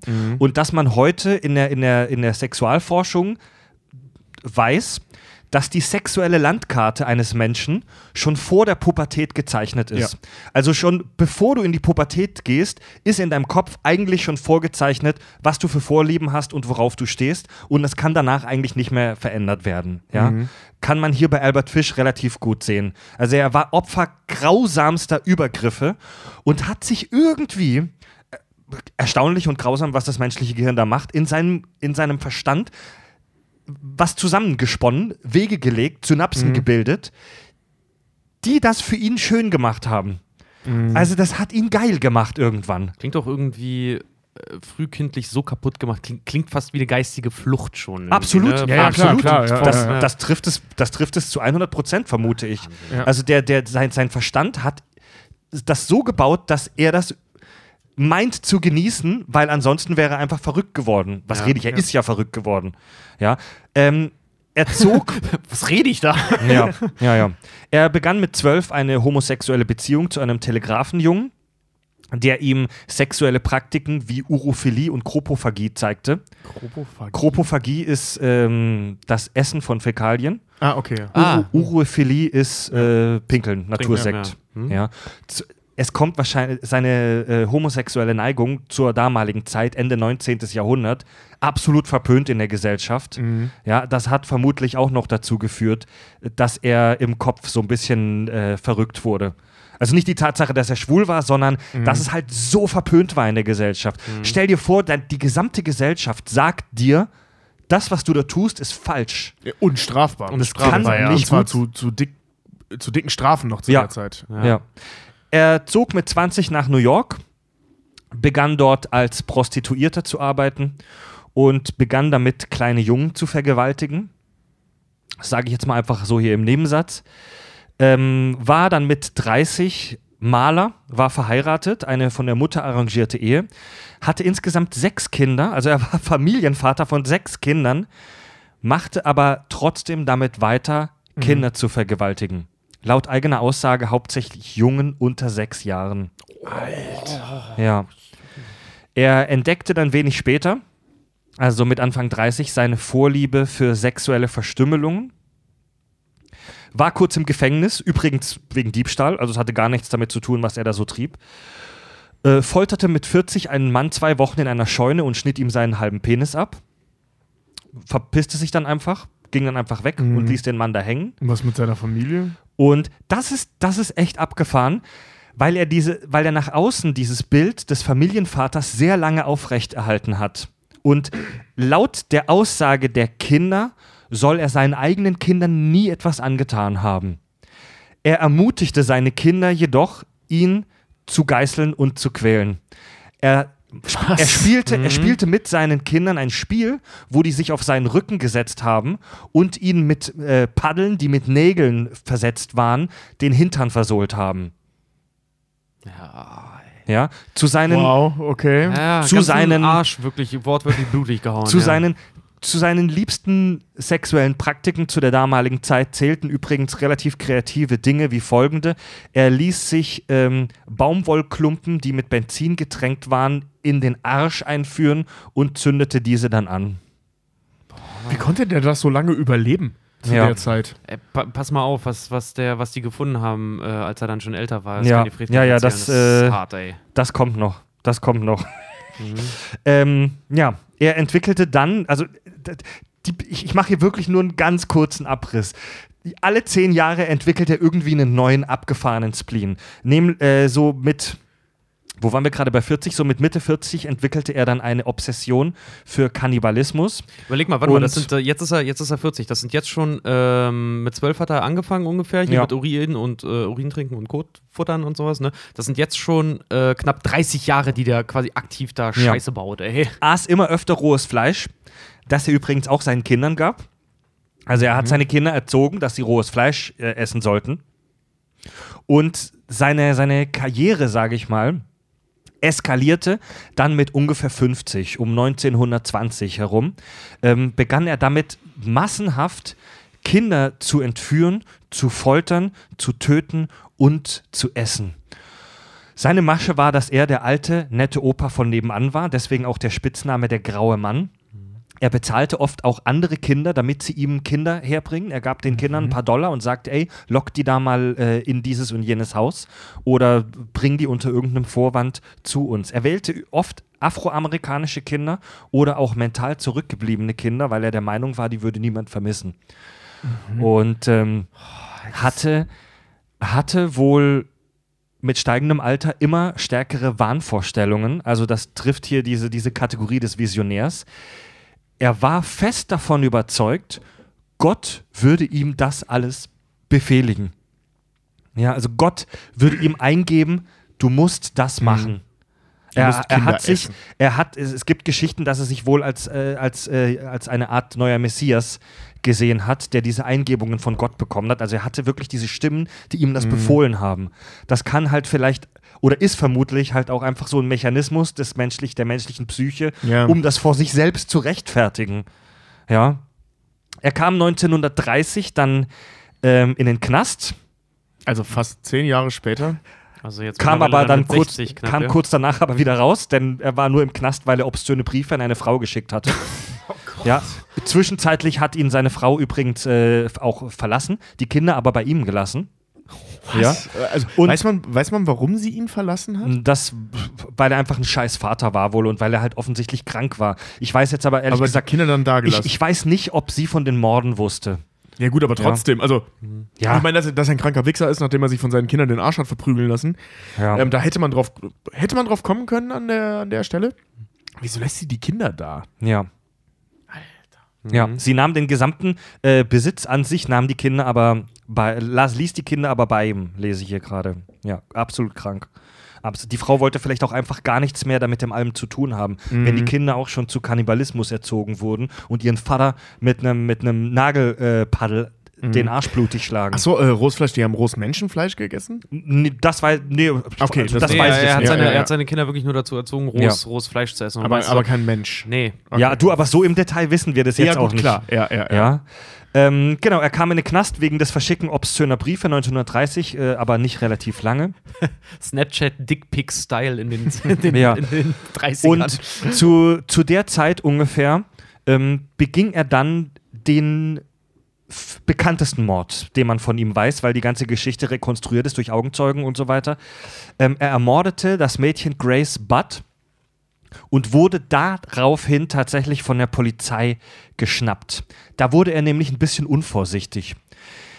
Er schickte, nachdem dieses Kindchen vermisst äh, wurde, sechs Jahre, Mädchen, war übrigens total unüblich für ihn, dass er Mädchen entführte. Er sagte selbst, dass er mal eine Abwechslung brauchte. Und er schickte einen Brief an die Familie, an die Mutter, wo er im Detail, äh, naja, ähm, ihr schrieb, was er mit diesem Kind gemacht hat. Er hat es in ein Haus gelockt, erwürgt und dann gegessen. Und diesen Brief kann man übrigens im Wortlaut, auch ins Deutsche übersetzt, im Netz durchlesen.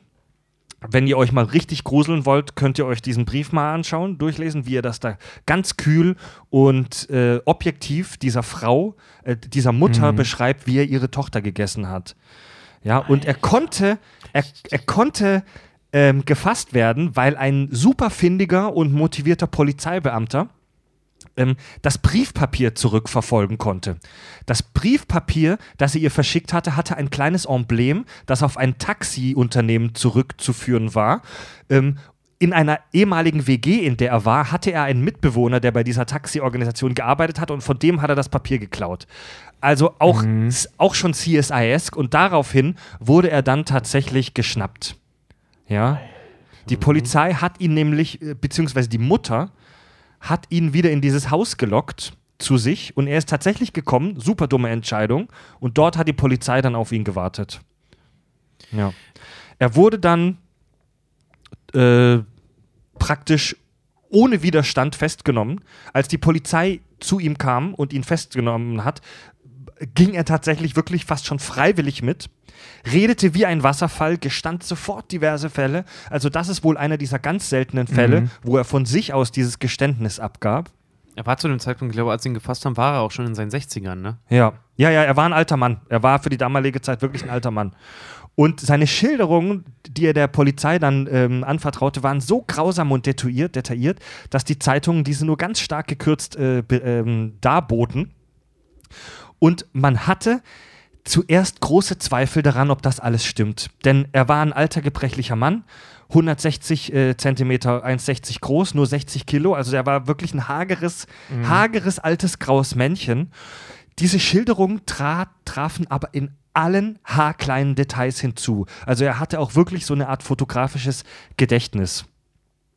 Diverse Psychiater beschäftigten sich mit ihm während der Prozesszeit ähm, um, und mit Fischstörungen und mit seinen diversen Fetischen.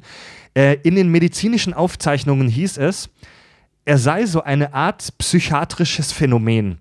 Und es gebe nirgendwo Berichte über ein Individuum, das so viele sexuelle Abnormen vereine.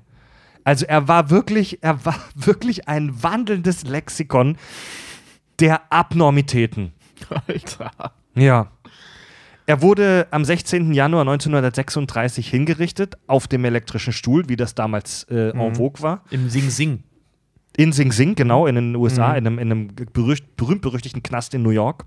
Wo äh, äh, äh, Konstantin sich Genau, auf den Stuhl der- der setzt, Stuhl. um äh, äh, Ja. Dinge zu erfahren. Und als das Urteil gesprochen wurde, dass er auf den elektrischen Stuhl kommen soll, begrüßte er dieses Urteil.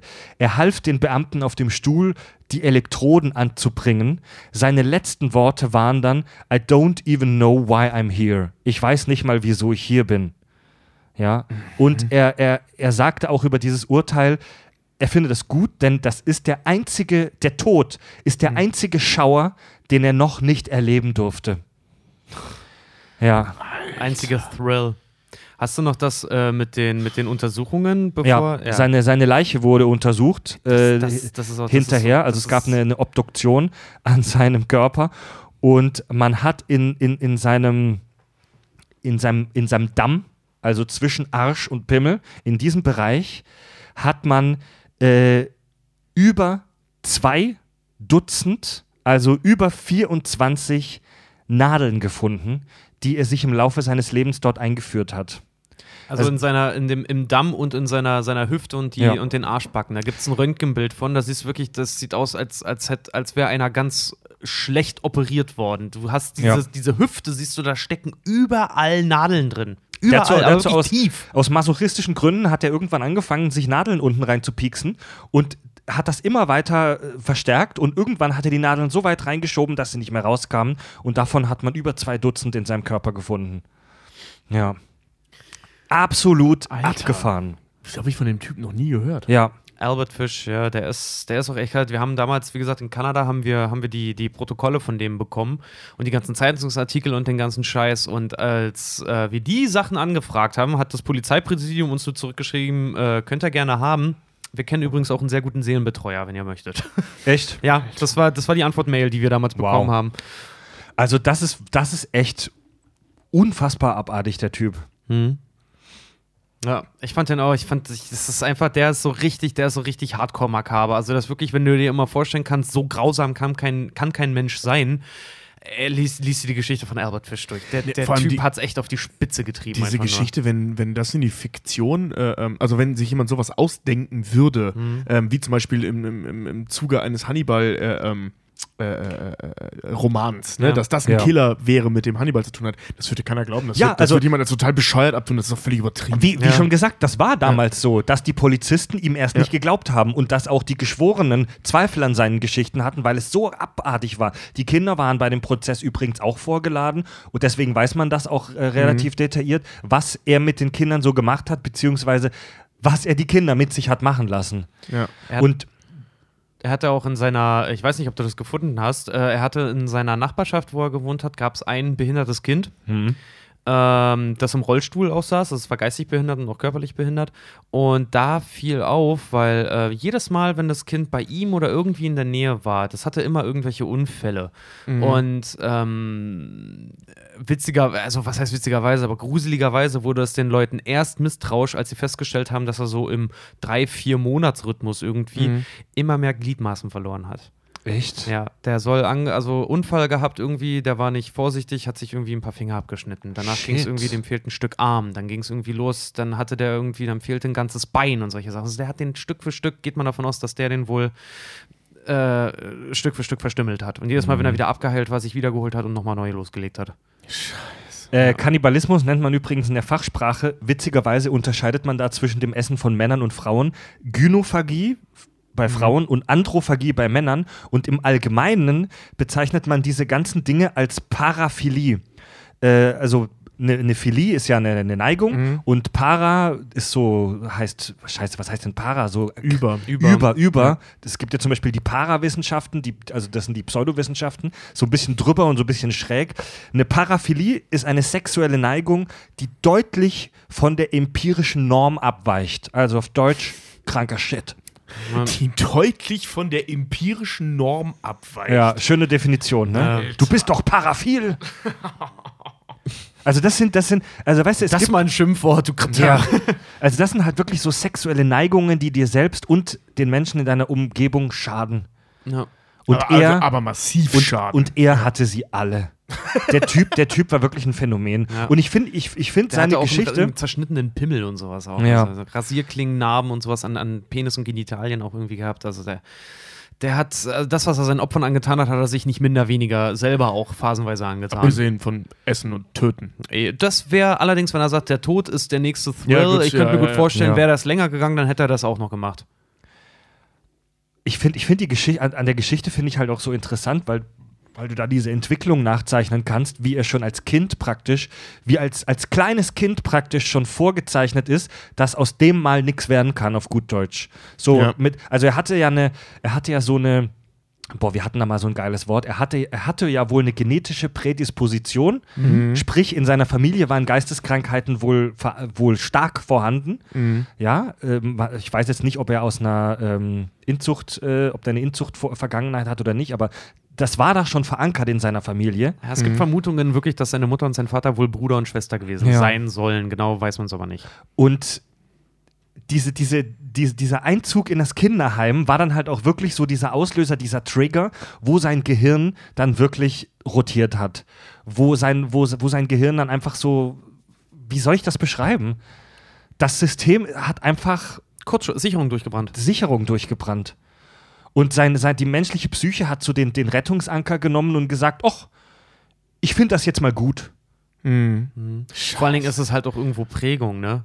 So, so, ein Kind weiß nicht, was normal ist. Wenn es normal für ein Kind ist, permanent irgendwie geschlagen, misshandelt, vergewaltigt, was auch immer zu werden, dann adaptierst du das ja irgendwo auch, würde ich jetzt mal sagen. Deine Psyche geht vollkommen kaputt dabei und dein Geist und alles. Aber ähm, was das im Endeffekt mit dir macht, also wenn, wenn das anfängst dann als Norm zu sehen, ja, herzlichen Glückwunsch, es ist ein, Serienkör äh, ein Serienmörder. Ja. Er hat so viele Kinder ähm, getötet, misshandelt und gegessen, dass er selbst halt wirklich nicht mehr, mehr, nicht mehr, mehr die, nicht mehr die Zahl wusste, wie viel. Er konnte sich an viele noch sehr detailliert erinnern, aber er konnte nicht sagen, wie viele es waren. Er meinte, es waren weit über 100. Und er ist relativ viel rumgereist in den USA, er kam viel äh, herum. weil er musste halt von den Tatorten immer wieder flüchten. Er hat es so, so gemacht, das hat er selbst auch im Prozess gesagt, dass er niemals an den Ort, wo er schon mal ein Verbrechen begangen hat, zurückgekehrt ist. Ja, aus Sicht eines Killers clever. Ja. Ja. ja. bis zum letzten. Da, meintest, wurde, er, da ja. wurde er unvorsichtig. Dieser Brief, den er der Frau geschickt hat, das war dann praktisch äh, der Fehler aus, aus seiner Sicht. Wenn es ein Hybris. Fehler war, vielleicht war es mit Absicht. Er wollte vielleicht erwischt werden, ja. Ja, ich sag ja, vielleicht ist es auch einfach aufgrund dessen, dass du das so oft gemacht hast, klassische Hybris halt einfach. Über, Überschätzung der eigenen Fähigkeiten. Ich Ja, oder- so oder lange, bei- so oft damit durchgekommen. Bei, ne? bei, bei ihm riecht es halt auch wirklich so ein bisschen danach, dass er halt keinen Bock mehr auf sein eigenes Leben hatte, dass er jeden Ja. Thrill schon hatte. Er hat die krankeste Scheiße gemacht, die man sich vorstellen kann. Er war ja vielleicht auch ein Stück weit Adrenalin-Junkie, so wie er das dann beschreibt am Ende, dass er sich, dass er einfach, er wollte vielleicht einfach mal was Neues erleben und, und geschnappt werden. Ja. Ja, das ist auch, wenn ihr euch mal Bilder anguckt, es gibt ein ganz, ganz ähm, bekanntes Bild von ihm, wenn man ihn googelt. Ich glaube, das ist auch das erste Bild, was Google dann halt irgendwie ausspuckt.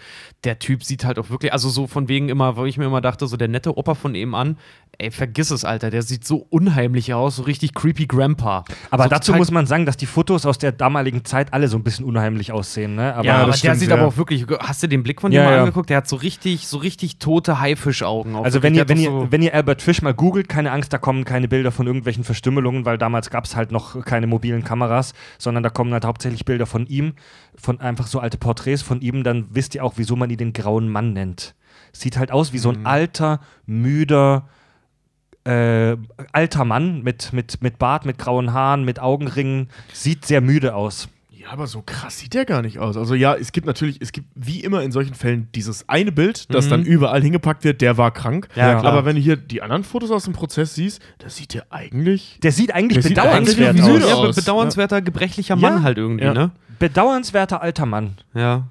Ja, richtig mit so, mit so, mit so einem Baumwollanzug und so einer hochgeschlossenen, äh, hochgeschlossenen Weste und so ein weißes Hemd halt einfach. Aber du siehst, ich finde, man sieht es in den, in den Augen, sieht man das so krass. Das sieht so richtig leer aus. So Richtig müde, leer, Ja, wie, ja, schon, aber- wie schon so leicht glasig irgendwie. Ja, aber für, weißt du, für, einen- für, für, für einen alten Mann aus der Schicht, aus der er Ja. mal kam und auch gelebt hat, äh, nicht unüblich. Also ich finde jetzt nicht, dass er aussieht, als hätte der 100 Kinder vergewaltigt und gegessen. Nee, nee, das, Also, also, so sieht der überhaupt nicht aus. nee. Gut, ist ja Klassiker. Wie sieht jemand aus, der sowas tut, äh, außerhalb von Filmen? Aber ähm, naja, Ja. unauffälliger Typ eigentlich. Albert Fish, Albert der, Fish, der ja. Mann mit, dem, mit den Haken im Gesicht oder be- besser gesagt im Popo. Ja, und in dem vereint sich halt auch so viel kranker Scheiß, wie schon gesagt. Ähm, er, er, er trifft diesen Typus des Hedonisten, Mordlust, eine sexuelle Komponente. Ähm, er trifft auch diesen, diesen Visionär, weil er Stimmen hört. Er dachte ja, Gott befehlt ihm diese Morde. Und na okay, der Missionsorientierte, das trifft jetzt nicht so zu, weil es war jetzt nicht so eine bestimmte. Doch, er hat eine bestimmte äh, Art von Menschen bevorzugt. Kleine Kinder, hauptsächlich Jungs, Und, und schwarz. Schwa- schwarz oder geistig minder bemittelt, weil Genau. die halt beide damals, so meinte er, nicht so vermisst werden. Mhm. Ja. Oh Mann, oh Mann. Halloween-Folge und wir dachten, wir reden, wir reden über echte Monster. ja. Ja, das sind echte Ja, Monster. Ja, nicht hier also. Frankenstein und Co. Ja, ihr wolltet ja, ihr wolltet ja die Serienkiller. Ich wollte über Frankenstein reden. ja, das war, das war Albert Fish. Und einen dritten haben wir jetzt noch für euch vom Tobi. Und da wird es euch gleich wirklich gruseln. Ja, ich, kann- ich kann schon mal vorweg teasern, ähm, was der so an Krankheit und wirrer Story und so nicht hat, macht er durch Kalkül und vor allem durch seine Zahlen wieder wett. Hm. Ja. Ja, das Ja. ist so der in Sachen Verkaufszahlen der Walt Disney der Killer. In Sachen Bodycount unschlagbar. Also wirklich, ja. Wow. Gut. Kurz Päuschen. Kurzes Päuschen. Kurz, kurz Päuschen, macht mal, föhnt mal eure Achseln. Kack- und Sachgeschichten. Der Typ, über den unser Tobi jetzt referieren wird, den haben viele beim Thema Serienkiller vielleicht gar nicht so auf dem Schirm, weil er nicht so dem Typ, also es ist jetzt nicht so der Typ, den man spontan in diese Hannibal Lecter-Reihe zählt. Ja. Aber es ist auch ein übler Typ. Die musikalische Gruppe Slayer hat mal einen Song über ihn geschrieben. Angel of Death. Tobi, wer ist es? Ja, wir sprechen über den äh, Todesengel oder den Doktor des Todes, wie er dann äh, betitelt wurde, über Josef Mengele. Ähm, von wegen, dass er, dass er nicht so in das klassische Bild eines Serienmörders fällt. Das stimmt dahingehend, dass er nicht im Geheimen irgendwo operiert wurde, dann geschnappt wurde und dann sich die Grausamkeiten seiner Taten, äh, ähm, die sich offenbarten, sondern der hat ganz offiziell äh, mit, mit äh, Menschen, naja, hauptsächlich experimentiert und sie umgebracht. Und zwar war er ähm, in verschiedenen Positionen da, aber immer äh, ähm, Lagerarzt in Auschwitz. Also es war ein Arzt der Nazis. Genau, es, war ein, äh, es war der Arzt in, in Auschwitz äh, ab 42, der da halt eben äh, seine, seine, seine wissenschaftlichen Experimente Shit. durchgezogen hat. Ähm, das Spannende daran äh, ist, also der hat die Leute nicht nur in die Gaskammer geschickt, was ja schon grausam genug wäre, sondern eben auch aus wissenschaftlichen Gründen da gearbeitet. Also Ah, ich fange mal vorne an. Genau. Ähm, Wo fängt man am besten an? Am Anfang. genau, genau. Äh, er kommt aus Günzburg, das ist im Schwabeländle. Oh. Ähm, sein Vater war, äh, oder beziehungsweise seine Familie war sehr wohlhabend, weil sein Vater hatte eine Bau äh, landwirtschaftliche Maschinenfirma, also er hat Trecker gebaut und ähnliches. Ähm, war das kommt aus, also aus sehr guten Verhältnissen, aus einer sehr äh, relativ unpolitischen Familie. Ähm, sein Vater war zwar nachher in der Partei, also in der NSDAP und so, aber mehr so aus praktischen Gründen. Ähm, die sind halt dem Nazi-Regime eben auch gefolgt, weil die halt die Bauern groß machen wollten, was halt die größten Kunden sind. Ähm, dementsprechend ist er auch relativ unpolitisch aufgewachsen. Das interessierte ihn nicht so sehr.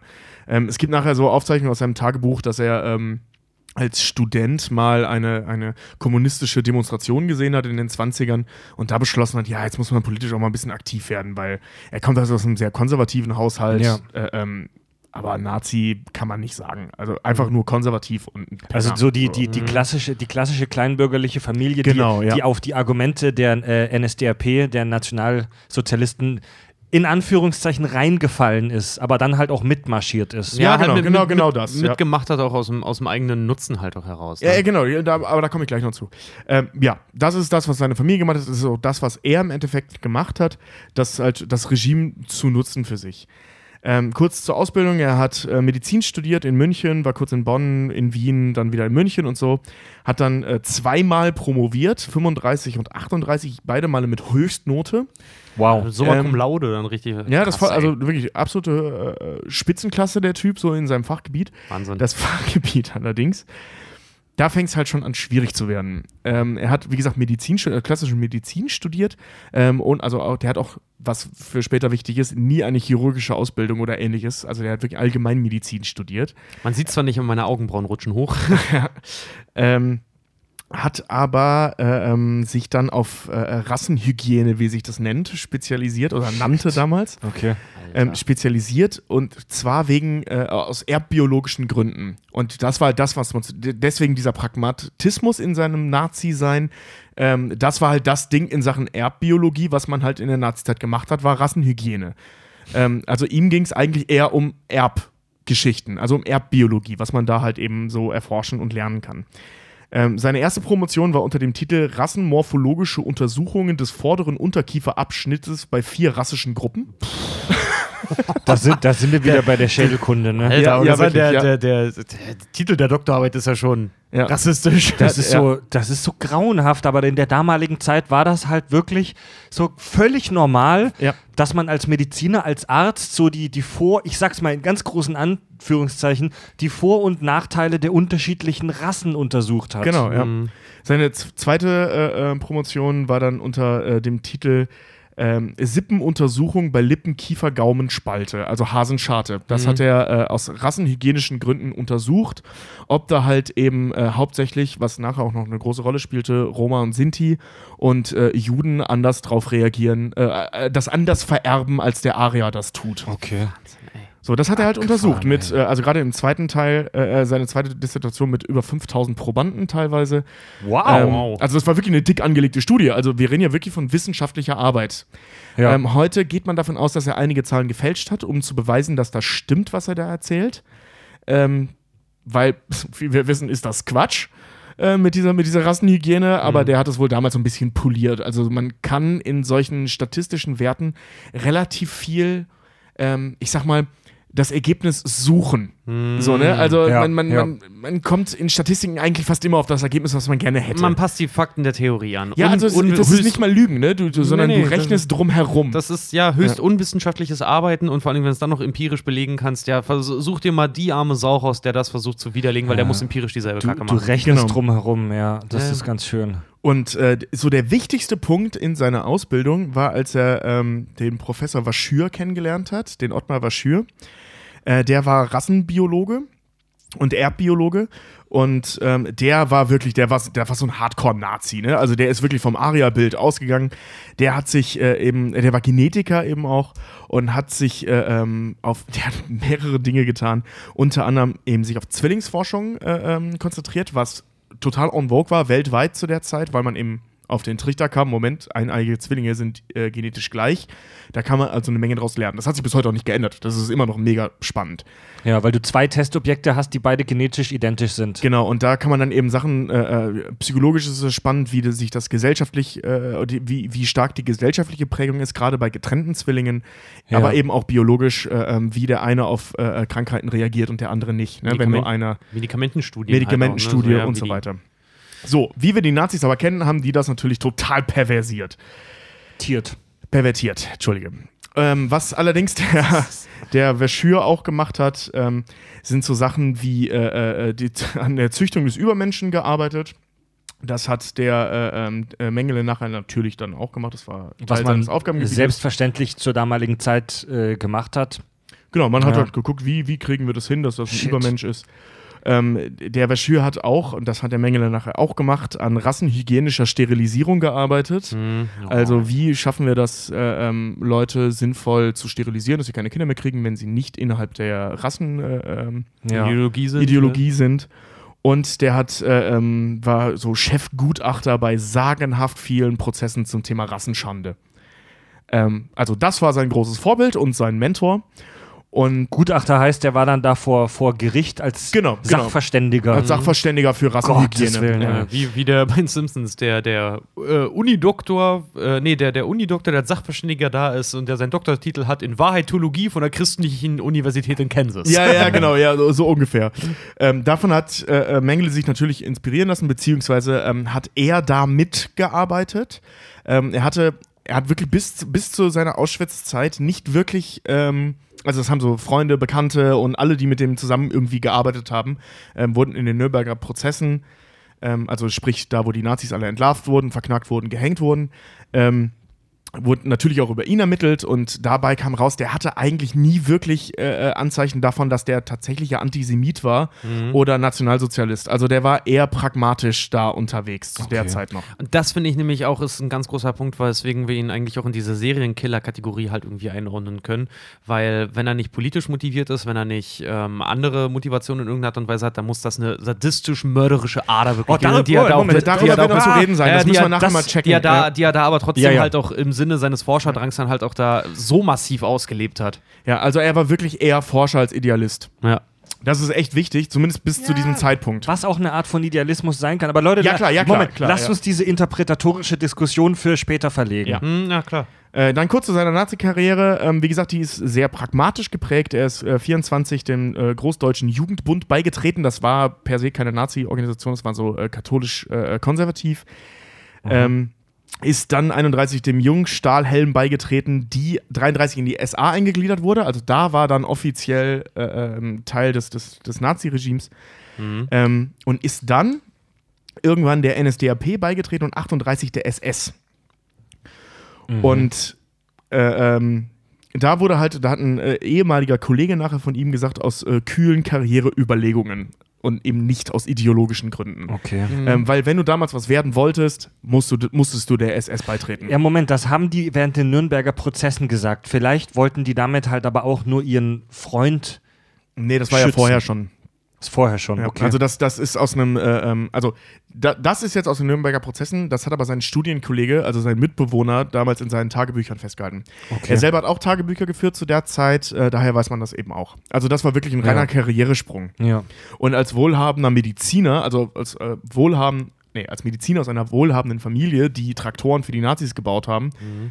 Äh, also die Traktoren gebaut haben. Ja, ja, und dementsprechend logischerweise für schon die klar. Nazis, Schon klar, schon ähm, klar. hatte der halt gute Chancen und das war clever, dann da beizutreten. Okay. Ähm, der ist danach dann aber, damit das seine Karriere noch weiter steigen konnte, weil er da auch Probleme und so hatte, ganz grob gesagt, äh, zur Waffen-SS gewechselt und ist halt eben auch in die Front geschickt worden. Logischerweise. Sind Ja. einfach alle an die Front geschickt worden.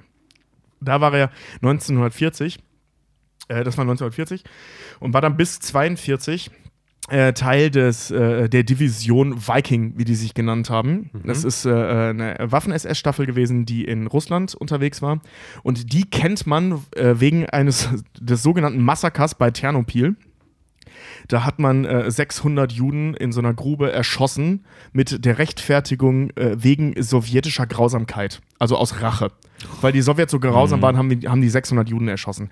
Daher kennt man die. Inwiefern er daran beteiligt war, weiß man nicht. Also kann gut sein, weil der war da Teil der Division, aber man weiß nicht, ob er jetzt da mitgemacht hat oder nicht. Ja. Aber daher kennt man eben seine Truppe und da kann man Okay. sich vorstellen, wie die ideologisch drauf waren. Ja, ja. Und das prägte dann halt eben. Und ähm, dann 42, 42 und 43, da weiß man nicht genau, wann es war, da gibt es unterschiedliche Angaben zu. Ähm, ist er halt irgendwann da ausgetreten und ist dann eben äh, ähm, Lager, äh, Lager, leitender Lagerarzt in Auschwitz geworden. Und zwar im sogenannten ähm, Zigeunerlager. Boah, ey. Au, Ja. Vielleicht für die jüngeren Hörer, ich bezweifle, dass, dass viele Leute das jetzt nicht kennen, aber Auschwitz war ein Konzentrationslager Genau. im, äh, im, im heutigen Polen, genau, ja. das damals noch zu Deutschland gehörte, zum Großdeutschen Reich, wie die das nannten. Und äh, Auschwitz ist halt dafür bekannt, dass es so das. Das Ding war. das Mhm. ich, ich, War das eines der größten oder ist es eher dafür bekannt, dass es so grausam war? Ich bin mir nicht sicher. Ich weiß Es gar nicht, war ob die auch Größe eines- eine Rolle spielte, Also aber sowohl als auch, glaube Das ich. ist eines Ne? der bekanntesten und auch eines der größten. Wart ihr mal da? Nee, nee, mal da? nee. Wir waren mit der, ich war mit, mit der Schule, weil ich bin nun mal im Osten groß geworden. Wir waren, ich war zwei oder drei Mal in Auschwitz und habe mir das angeguckt. Ja. Und alleine diese, diese berühmten Bilder, die man immer so kennt, mit diesen äh, Bahnstrecken nach Auschwitz dann halt auch rein, mit diesem ähm, Torbogen auch, dieses große hier Arbeit macht frei und sowas alles.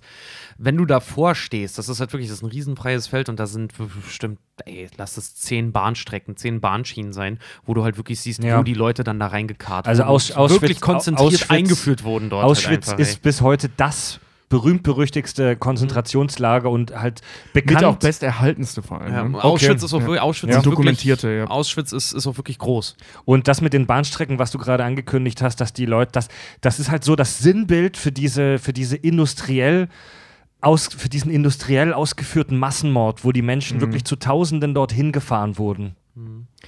Ja, und da kommen wir jetzt dann eben so zu seinen Verbrechen, was ich sag mal so, da beginnt diese Massenmord, äh, nicht Massenmord, sondern Serienmordgeschichte. Massenmord logischerweise. Also Ja. wir reden hier, wie gesagt, von Auschwitz, da sind Millionen von Menschen äh, vernichtet worden. Das war Sinn der ganzen Sache. Und ähm, als er da ankam, haben die Leute also da gibt es eine Menge Berichte zu, wie der so aufgetreten ist.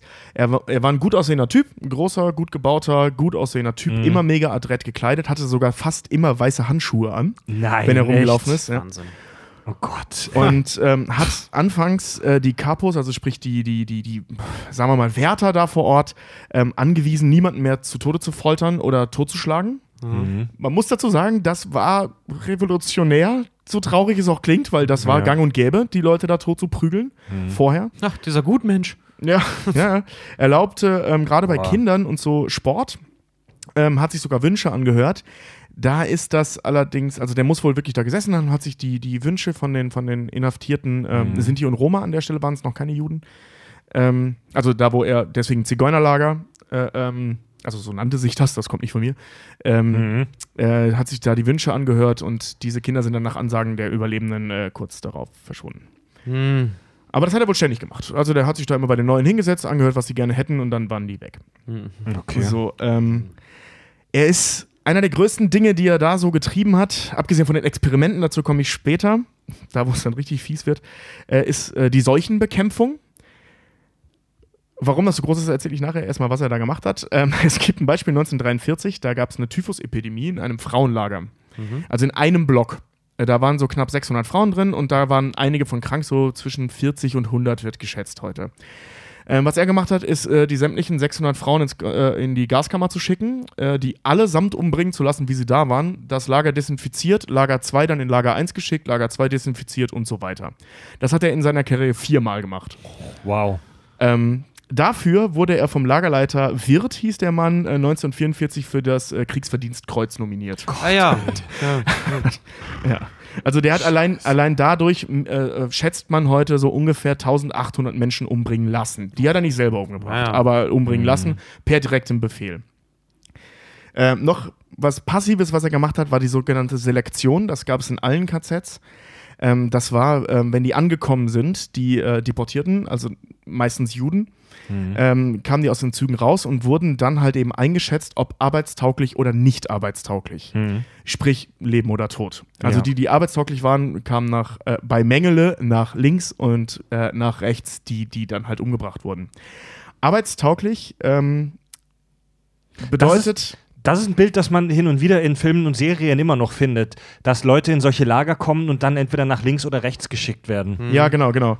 Und äh, ähm, gerade dieses Bild, was man im Film sieht, das ist äh, ähm, von ihm halt, ähm, ich sag mal, inspiriert, wie er das gemacht hat. Also da gibt es wirklich von jedem, der das überlebt hat, hat das erzählt. Also das ist Relativ Prinzip, gesichert. äh, Relativ ja. gesichert. Er muss da gestanden haben in seiner adretten Uniform mit seinen weißen Handschuhen. Hat scheinbar so gut wie immer äh, ähm, klassische Musik gesummt und hat dann wirklich dirigierend nach links oder rechts so gewedelt mit Echt? seiner Hand. Ja. Ohne Scheiß. Junge, Ähm, makaber. Ja, der hat den, ähm, es gab natürlich, weil wir hier von, von, von Nazi-Deutschland oder generell von Deutschland sprechen, gab es natürlich einen Soll an Leuten, die aussortiert werden mussten. Den hat er grundsätzlich bei weitem überschritten. Also die, die getötet wurden, bei weitem. Und äh, wir reden ja von Dingen, die jeden Tag passiert sind. Ne? Und äh, während dieser Selektion Ja, es- sind im Durchschnitt 400 bis 800 Menschen draufgegangen. Also teilweise jeden Tag.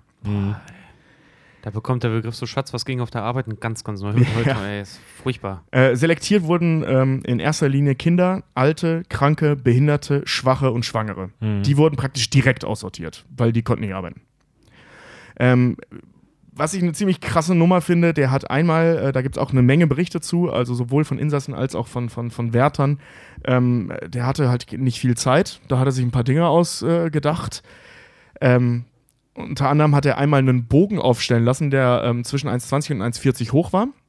Und Kinder, die da drunter weglaufen konnten, wurden halt sofort umgebracht und die, die äh, größer waren, mussten halt arbeiten. Weil da hatte, er, da hatte er keine Zeit. Ja. Ja. Was er noch gemacht hat, wenn er keine Zeit war, ist, und das hat er mehrmals gemacht, war die Zwangsärzte. Also es gab eine Menge jüdische Ärzte, die äh, zwanghafter arbeiten mussten als Arzt, ähm, halt die dazu gezwungen, die Selektion zu machen, weil ich habe keine Zeit. Hat er dann halt gesagt. Und der musste seine äh, Mitjuden und also Mitmenschen Ja. äh, ähm, dann halt entscheiden, ob die leben oder sterben. Das war so sein Ding.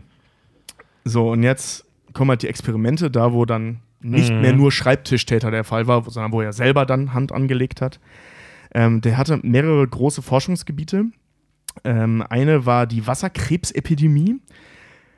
Das war äh, 1943, ist sie ausgebrochen in einem Lager. Wasserkrebs ist ein ähm, bakterieller Infekt, der dazu führt, dass du im Gesicht was, also Wasseransammlungen hast, die dann halt irgendwann absterben und dir wirklich so, so Körperteile abfallen. Also nicht Körperteile, sondern so Fleischfetzen runterfallen, weil die zu sehr. Es ist eine ich super ja- eklige Krankheit. Uh. Habe ich ja noch nie gehört, Nee, den, ich auch nicht. den, Nee, ich- den Ausdruck Wasserkrebs. Ne, ich vorher tatsächlich Ja. auch nicht. Ähm, es führt dann halt irgendwann zwangsläufig zur Blutvergiftung und zum Tod. Ja. Ähm, das ist so ein Ding, das kommt auch echt selten vor, weil das wirklich übelste Verhältnisse äh, äh, bedingt. Ne? Also du musst Ja. wirklich in einem Loch leben, damit das funktionieren kann. Also dagegen ist äh, ähm, die Pest hygienisch. Ne? Ja. Also die, die Voraussetzungen dafür. Heißt auch Noma oder Wangenbrand, habe ich noch nie gehört. Ja. Wow. Wahnsinn. Ist eine ziemlich üble, äh, ziemlich üble Angelegenheit. Ja. Und ähm, das hat er natürlich dann eben als Sprungbrett gesehen, geil, das ist einer dieser Dinge, hier kann ich beweisen, was ich kann. Und das spielt eine große Rolle. Der hat in seinem Tagebuch in der, äh, in der Uni, ähm, steht halt im Prinzip drin, also was er während der Uni-Zeit geschrieben hat, ähm, dass er auf gar keinen Fall Erbe sein möchte, weil sein Vater halt so reich war, sondern er will irgendwas reißen. Und zwar, äh, also im Wortlaut äh, hat selber er. seinen, seinen Fußabdruck in der Geschichte hinterlassen. Genau, der hat im Wortlaut in seinem Tagebuch steht, eines Tages wird man sich meinen, äh, wird man meinen Namen kennen. So, inwiefern das eine Rolle bei seinen Morden gespielt hat, kann man jetzt nicht so sagen, ob der wirklich so obsessiv dahinterher war, Menschen zu töten, sondern er, der wollte was Großes leisten. Der wollte irgendwas medizinisch, forscheres, Großes leisten. Und hat halt, und das ist auch Teil vieler ähm, Untersuchungen äh, über sein Leben, eine praktisch unerschöpfliche Quelle an Material bekommen, um das zu erreichen.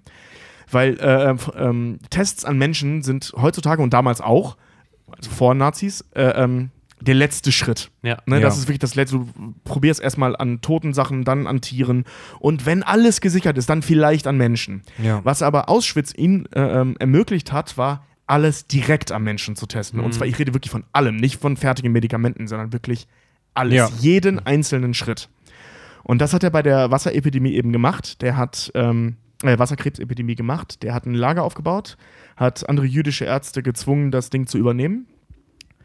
Und ist dann immer äh, wieder, also täglich teilweise, dahin, der hat die Leitung nicht selber gemacht, sondern das hat auch mal andere gemacht, aber er ist einmal am Tag ungefähr halt da rein und hat die Leute halt eben untersucht. Hat dann krankes Blut und also ne, Blut von Infizierten und äh, Schleimhäute, Tests und Proben und so weiter genommen und das Gesunden gespritzt, um herauszufinden, wie die darauf reagieren. Ja. Immer in, äh, jetzt in, in dem Fall immer äh, bei dem Hintergrund Rassenhygiene. Ja. Also reagieren Sinti und Roma anders darauf als Juden oder Nicht-Juden. Also der hat tatsächlich auch nachher äh, äh, äh, Kriegsgefangene und sowas damit mit Absicht infiziert, Ja. um zu gucken, ob, da, ob die anders darauf reagieren. Naja, Das hat äh, praktisch keiner überlebt. so, ob der gemeine Russe mit seiner Echt? deftigen Kartoffelkost, ob der dem, dem Genau. Virus da jetzt Ja, genau, genau. Das hat tatsächlich praktisch keiner überlebt. Ähm, dann ist er halt hingegangen und hat dann irgendwann, äh, also das hat er übrigens hauptsächlich bei Kindern gemacht, ne? Das, äh, äh, das Spritzen. Das waren jetzt nicht ausgewachsene Ja. äh, äh, Leute, die er da infiziert hat mit Absicht, sondern das waren hauptsächlich Kinder. Das waren knapp über 3000. Äh, weiß man heute, dass es so ungefähr 3000 Kinder gewesen sein müssen. Die er totgespritzt hat? Äh, ja, die, weil davon hat praktisch keiner überlebt. Also Ja. man, man weiß nicht, ob, äh, nee, man ist es keinen, kein Überlebender bekannt Ja. dieser Prozedur. Ähm, der ist dann Das halt, wird mir ganz anders in, in, der, in der Bein- und Rückenregion gerade. Ne? Das der hat entweder die Leichen vorher oder äh, wenn abzusehen war, okay, die, die schaffen es wahrscheinlich nicht, hat er die umgebracht. Ähm, also je nachdem, hat die dann halt seziert und die ganzen Leichenteile, teilweise ganze Köpfe von den Kindern, ähm, halt in die Labore nach Mün äh, Berlin geschickt, dass sie da äh, weiter untersuchen können. Woher man eben auch sehr viel weiß, weil das ja logischerweise alles dokumentiert Ja, wurde, was ja. da in Berlin die- ankam.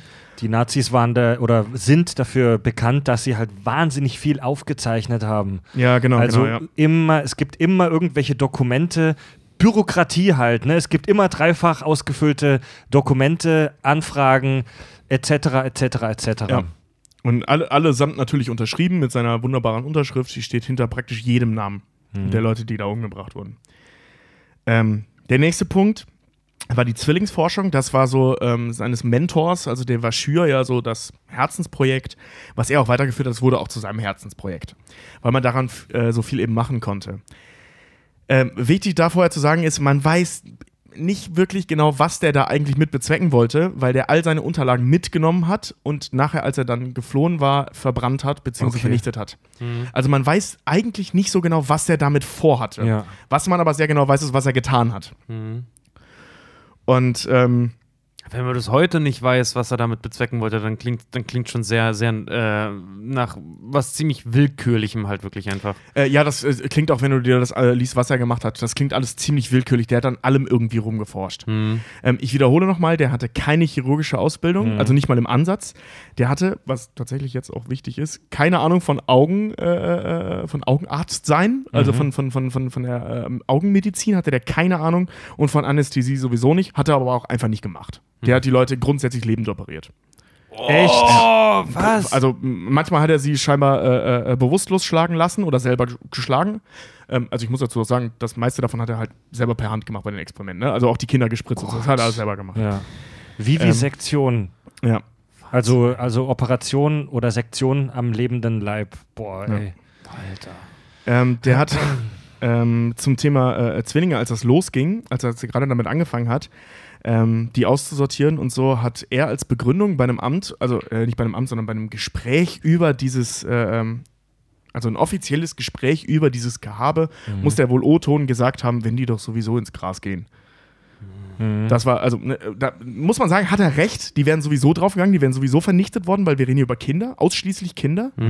Ähm, die wären eh vergast worden, weil sie Kinder sind und nicht arbeiten konnten, also hat er sie als Forschungsobjekte äh, äh, Objekte gehalten. Gott, sich dann auch noch so hinzustellen, als würde man irgendwie in irgendeiner Güte halt irgendwie auch noch handeln. Ja, so, das, ey. das geht dahin weiter. Der hat ein Lager dann halt eben für die Zwillinge gebaut. Es war eine Menge Zwillinge, die wurden halt extra alle dann nach Ausschiff geschafft, egal wo sie die gefunden haben. Ähm, das nannte sich Kindergarten, das Ding. ähm, Gott, ey. ja, ähm, er hat sie immer meine kleinen Meerschweinchen genannt, weil Forschungsobjekte. Ähm, aber eben auch den Kindern gegenüber. Die kind Kinder fanden es halt süß, so genannt zu werden. Ähm, äh, er hat sich selber Onkel nennen lassen oder Onkelchen von, von den Kindern.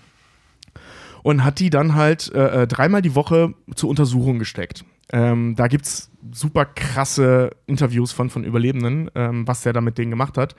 Also die sind da dreimal äh, wöchentlich mussten die hin, äh, dahin, sich nackt ausziehen und wurden halt ähm, acht bis zwölf Stunden lang untersucht.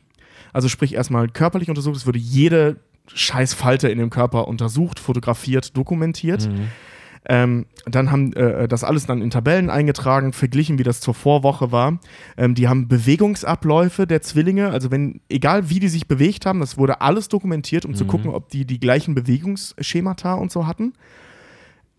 Klingt natürlich erstmal sinnig, aber wenn man die Umstände bedenkt, unter denen das durchgeführt wurde, ist das ziemlich krass, weil die waren halt, äh, auch im Winter standen die nackt da rum, auch draußen zum Teil und wurden dann halt äh, beobachtet. Und ähm, danach kamen die halt in, eine, äh, in so eine Blutabnahme. Den wurde ähm, Blut weggenommen, teilweise auch einfach, wenn, wenn der Typ eh nicht mehr lange hatte, einfach leer gepumpt und dann gucken, wie das mit dem anderen Zwilling aussieht. ähm, der hat das dann auch äh, teilweise transferiert, um zu schauen, ob äh, die Blutgruppen oder beziehungsweise die Blutannahme des Zwillings auch äh, ähm, bedingungslos funktioniert. Sprich, der hat den einen, sagen wir mal, wenn es Brüder waren, den einen Bruder leer gepumpt und das alles in den anderen reingepumpt. Ähm, irrelevant, ob beide dabei draufgegangen sind. Also der wollte einfach nur gucken, ob der Körper das annimmt. Also die wurden zum Teil auch so voll mit Blut gepumpt, dass sie daran gestorben sind. Ja. Echt? Ja. Ähm, und danach hat jeder von denen, also grundsätzlich, eine Injektion mit irgendeiner Krankheit, mit irgendwelchen Keimen und so weiter gekriegt. Also die Zwillinge. Ähm, m- manchmal beide die gleichen oder manchmal der eine das, der andere das, einfach um zu gucken, wer wie drauf reagiert. Das hat er auch immer alles selber gemacht. Hm. Also die haben dreimal die Woche sind die mit tödlichen Bakterien infiziert worden, um zu schauen, was passiert. Ähm, was, was er halt auch gemacht hat, ist, äh, wenn einer der beiden Zwillinge starb, ähm, hat er die meisten selber einfach erschossen. Ähm, um danach dann zu gucken. Und das war nämlich so ein wichtiges Ding in der Zwillingsforschung außerhalb des Nazi-Regimes. Ähm, wenn der eine gestorben ist und der andere noch lebte, konnte man klein, logischerweise keine gleichzeitige Obduktion durchführen, um zu gucken, wie reagieren die jetzt genetisch bedingt auf Krankheiten. Naja, der hat dann halt dafür gesorgt. Also Ja. wenn der eine an Typhus gestorben ist, hat er den anderen erschossen und dann haben die halt geguckt, äh, wie es so war. Es gab, wie gesagt, eine Menge Ärzte, die er dazu gezwungen hat. Das kann er natürlich nicht alles alleine machen. Ähm, davon gibt es eine ganze Menge Berichte von Ärzten, die sich währenddessen selbst umgebracht haben, ähm, weil die das einfach nicht mehr ertragen haben, diese Kinder da so zu foltern. Ja. Ähm, weil das war nicht nur diese Krankheitsnummer, das waren eben auch, äh, der hat an siamesischen Zwillingen geforscht. Also sprich, der hat keine siamesischen Zwillinge gesucht, sondern geguckt, ob man Zwillinge aneinander nähen kann und gucken, was passiert. Ja. Da gibt es eine Menge Berichte von diesen Kindern, die dann zurück ins Lager kamen, äh, deren Eltern, die dann einfach erstickt haben, weil die das Leiden nicht mehr ertragen konnten. Dass der die zusammengenäht hat. Ja, der hat die lebendig zusammengenäht, also wie gesagt, unanästhesiert. Ne? Ähm, also der hat den Haut entfernt, zum Beispiel am Rücken.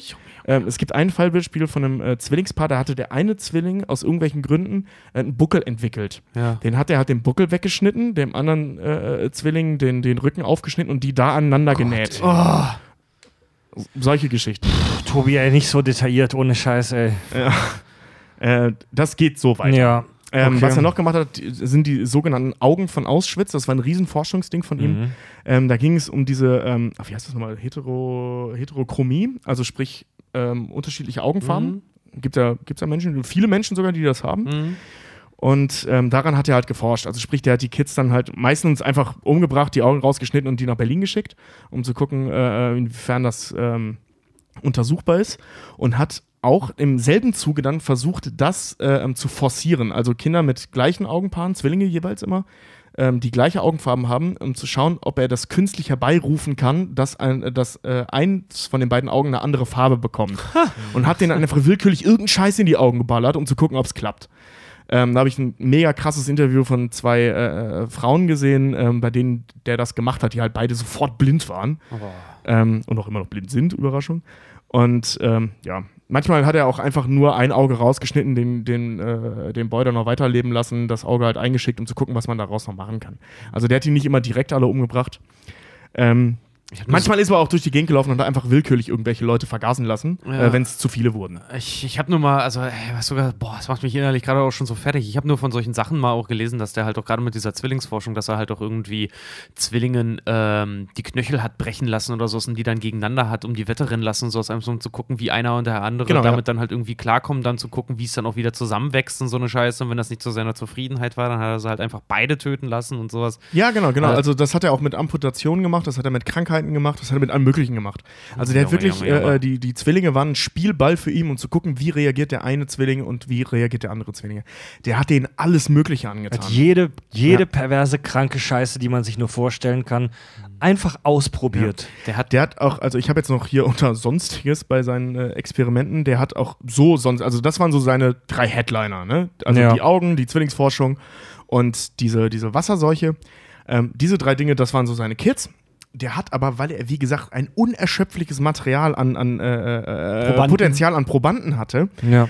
hat er einfach ständig irgendwelche Dinge ausprobiert. Zum Beispiel, ähm, der hat mehreren Frauen in, in, in einer Laune heraus am selben Tag, äh, ähm, die Kinder gekriegt hatten, gerade Kinder gekriegt haben, verboten, diese Kinder zu säugen, um zu gucken, wie lange die Kids leben. Hm. Einfach so.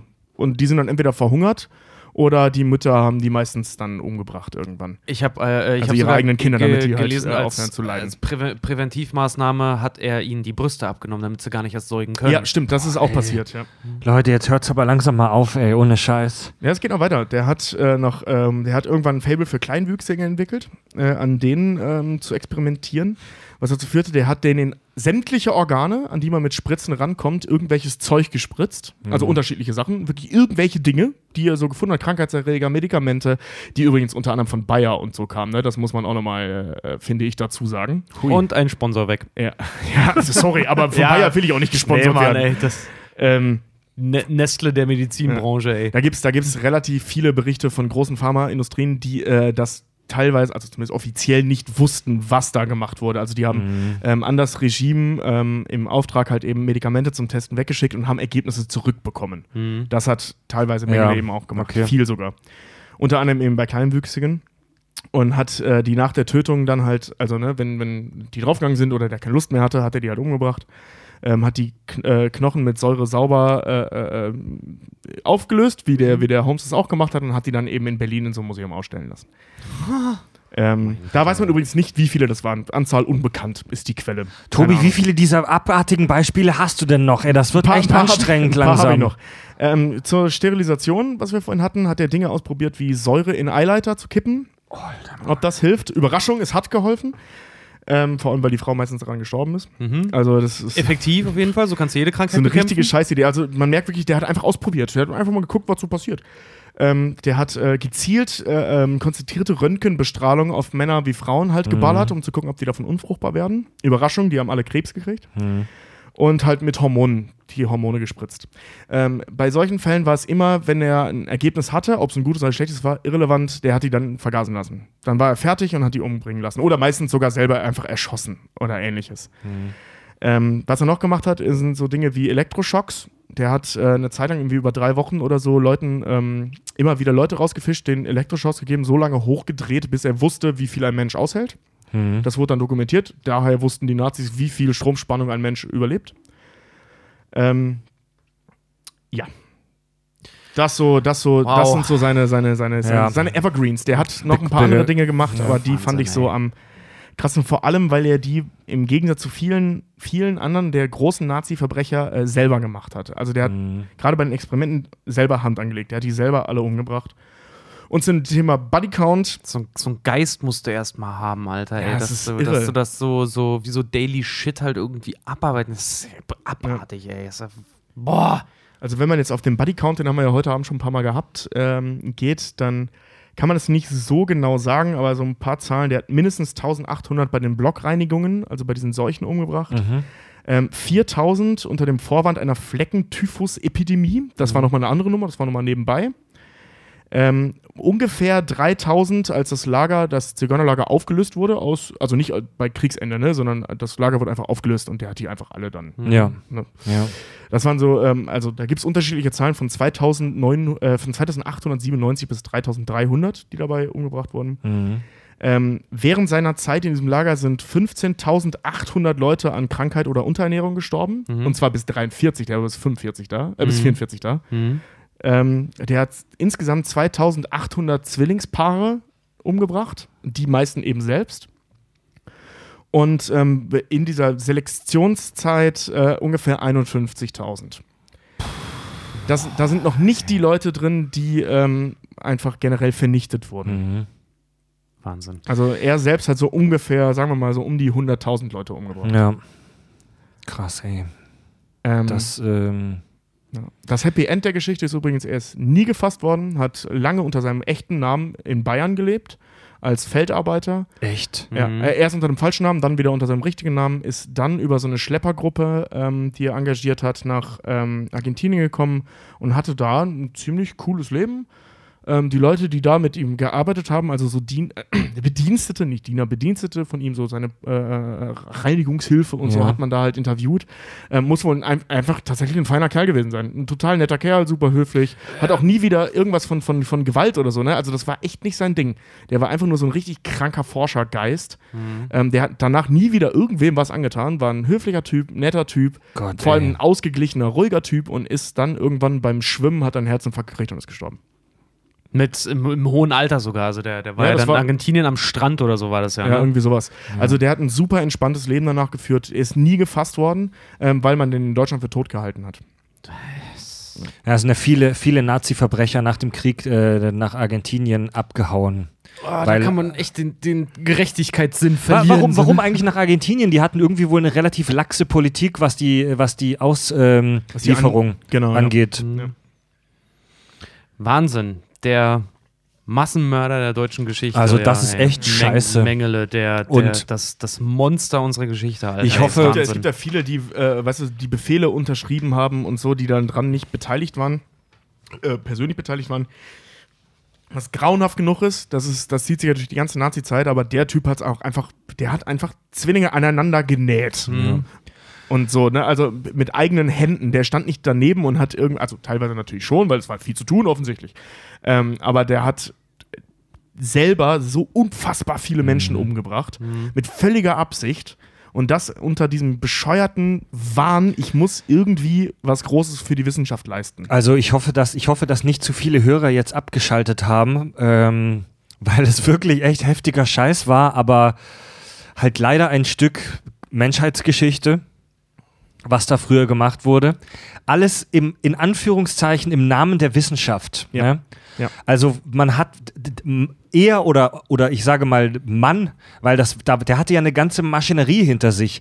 Das war ja nicht ein Mann, das ist ja das Abgefahrene. Das war ja nicht ein Mann wie Albert Fish oder, Mhm. oder wie Holmes, der um die Häuser gezogen ist und heimlich Leute verschwinden hat lassen, sondern der hatte einen staatlichen Apparat hinter sich. Mhm. Der hatte eine industrielle Maschinerie hinter sich. Das ist das Kranke. und vollen Bewusstsein mit allen, mit allen Erl- Erlaubnissen, mit allen unter, also allen Dokumenten, mit aller Gewalt und aller Vollmacht, die du dafür brauchst, um das so eiskalt wie möglich durchzuziehen. Der wurde für ey. das Kriegsverdienstkreuz dafür Ja. also beinahe ausgezeichnet, wenn der Krieg nicht zu Ja. Ende gewesen wäre. Also das ist Krank. Das ist so irre. Und viele seiner Mitarbeiter, also Mittäter, wenn du so willst, ähm, waren äh, jüdische Gefangene. Mhm. Also die hatten, wie gesagt, es gab super viele Selbstmorde unter den Leuten, die ihm geholfen haben, weil die das nicht mehr ertragen haben, was der Ja. von denen verlangt hat. Ja. ja. Einziger Ja, Ausweg dann, ne?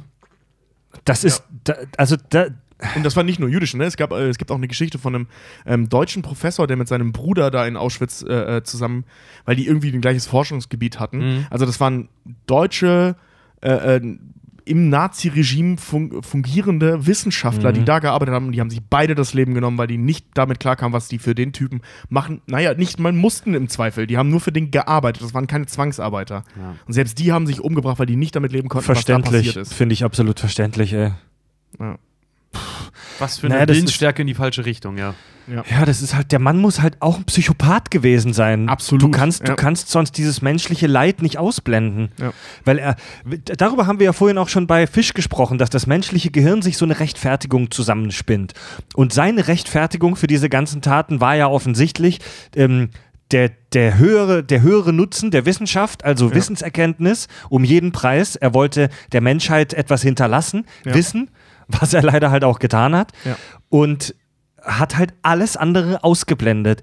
Aber der Typ muss auch nicht ganz richtig in der Birne gewesen sein. Das kann er nicht gewesen sein. Also diese Entmenschlichung, die er da vorgenommen hat, bei den. nicht. Wir reden ja, wie gesagt, also die meisten seiner, also nein, eigentlich fast alle seiner Opfer waren Frauen und Kinder. Mhm. Und hauptsächlich Kinder.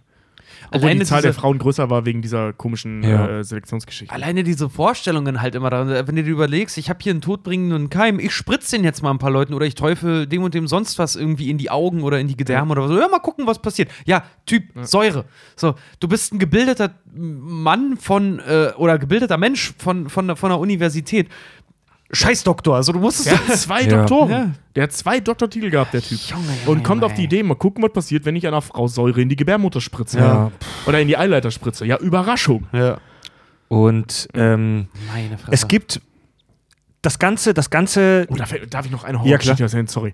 Aber Ah, es gab, bitte nur noch eine, Alter. Ja, äh, Äh, es gab mal, ähm, das war auch irgend so, ein- es gab logischerweise ständig irgendwelche kleinen Epidemien in, in diesen Lagern, weil die äh, Zustände eine Katastrophe waren. Die Leute haben ja echt in, in Leichen und Scheiße gelebt, ne, die Leute. Ähm, der kam mal auf die Idee, äh, äh, das zu bekämpfen und zu desinfizieren, indem er die ähm, erkrankten Leute in ein Säurebad legt für kurze Zeit und dann wieder freilässt. Die dann logischerweise in, in, an den Infektionen durch das Säurebad äh, äh, verreckt sind. Ja, bekannt, relativ bekannt sind auch so Eiswasserexperimente, wo er Menschen ins Eiswasser Ja. gelegt hat. Also, pass mal auf, es, das Ganze gipfelt ja in einem ethischen Dilemma. Ähm, es gibt es gibt eine Star Trek-Folge bei Deep Space Nine, die das behandelt. Und zwar, da gibt es die, äh, die, äh, die Spezies der Cardassianer, die jahrzehntelang die Spezies der Bajoraner unterdrückt und besetzt haben. Und wo es wirklich auch so Nazi-Vergleiche gibt. Und da hat jemand auf der Raumstation eine schwere Krankheit und die wissen, dass es mal einen Arzt gab bei den Cardassianern, der denen dabei helfen könnte. Nee, Quatsch, keine Krankheit, sondern von so einem Parasiten befallen, egal, unwichtig. Auf jeden Fall war das so eine Art äh, Weltraummengele. Der Typ hat auch Millionen oder viele Tausende oder Millionen von Menschen umgebracht für seine Experimente und die erschaffen ein Hologramm dieses Arztes, das sein Wissen in sich trägt, um ihnen dabei zu helfen, diesen Menschen zu retten. Also die nutzen das Wissen von diesem Typen. Und dann gibt es da halt äh, eben eine Figur, ähm, die damit argumentiert, dieses Wissen ist auf so unfassbar viel Leid aufgebaut, dass wir das eigentlich nicht nutzen dürfen. Und eigentlich wäre es ähm, ethisch korrekt, dieses Wissen zu vernichten. Auch wenn dadurch diese eine Person, der wir jetzt helfen müssen, sterben wird. Ja? Äh, und das ist eine absolut krasse Diskussion. Also wir, die Nazis haben wahnsinnig viel aufgezeichnet. Die waren besessen davon, über alles Buch zu führen. Und wir wissen über, aufgrund dieser Mengele Experimente leider sehr genau heute, was der menschliche Körper kann und was er nicht kann. Also ganz, auch in der zum Beispiel, auch in der zum Beispiel Weltraumforschung, wo es darum geht, den menschlichen Körper im All am Leben zu erhalten, ähm, gibt es ganz viel Wissen, Ja. das zurückgeht auf diese Mengele-Experimente. Da fällt mir wieder ein Beispiel, was der gemacht hat. Der hat zum Beispiel Experimente mit äh, Unterdruckkammern gemacht, Ja. äh, wie viel Unterdruck ein Mensch aushält. Also der hat so lange den Unterdruck hochgedreht, Ja. bis die Leute geplatzt sind. Jetzt, jetzt stell dir mal vor, du bist NASA-Wissenschaftler. Jetzt stell dir das mal vor und du stehst, da, stehst vor einer Aufgabe, dass du dem, äh, äh, den Astronauten da irgendwie hilfst im äh, Weltall. Und es gibt Experimente, die dir weiterhelfen können. Diese Experimente wurden im Zuge dieser Mengele-Nummer gemacht. Ja? Und da ist die Frage, willst du dieses Wissen nutzen? Du kannst halt natürlich damit argumentieren, das ist schon da. Also diese Aufzeichnungen, die existieren. Du kannst im Nachhinein das nicht mehr rückgängig machen. Und wenn es dieses Wissen schon gibt, warum sollen wir es dann nicht auch nutzen? Aber da gibt es halt natürlich auch diese, diese, diese Argumentation, eher auf einer Gefühlsebene, aber absolut zu Recht zu sagen, ey, ist es, ist es vertretbar, im Nachhinein davon zu profitieren, auch wenn wir nichts dafür können? Das geht Ja, schon wirklich nicht, in eine philosophische Richtung, Ja. aber ihr versteht, ihr versteht ich, das ich Dilemma. verstehe, was du meine, das, äh, meinst. Das ist so ein bisschen, ähm, das, das spielt auch so mit, so sind die Leute dann nicht umsonst gestorben, wenn, wenn nicht mal das davon übrig bleibt. Also ich meine, das Einzige, was, was, was, was man daraus ziehen könnte, ist, Mhm. also dass, wenn man irgendwie wirklich ganz, ganz viele Augen zudrückt. Das einzig Positive, was dabei hängen geblieben ist, bei zum Beispiel den zusammengenähten Kindern, ähm, ist, dass man weiß, dass das nicht klappt. So, und äh, Und wenn zwar jetzt mit Sicherheit dann jetzt. ja, und wenn man dann auf solche Ideen kommt, in der Transplantationsforschung zum Beispiel, da ist das äh, tatsächlich äh, nicht uninteressant, was der Typ da gemacht hat, ähm, logischerweise. Ja. Ähm, dass man dann äh, auch Bluttransfusion und so, dass man das jetzt halt weiß.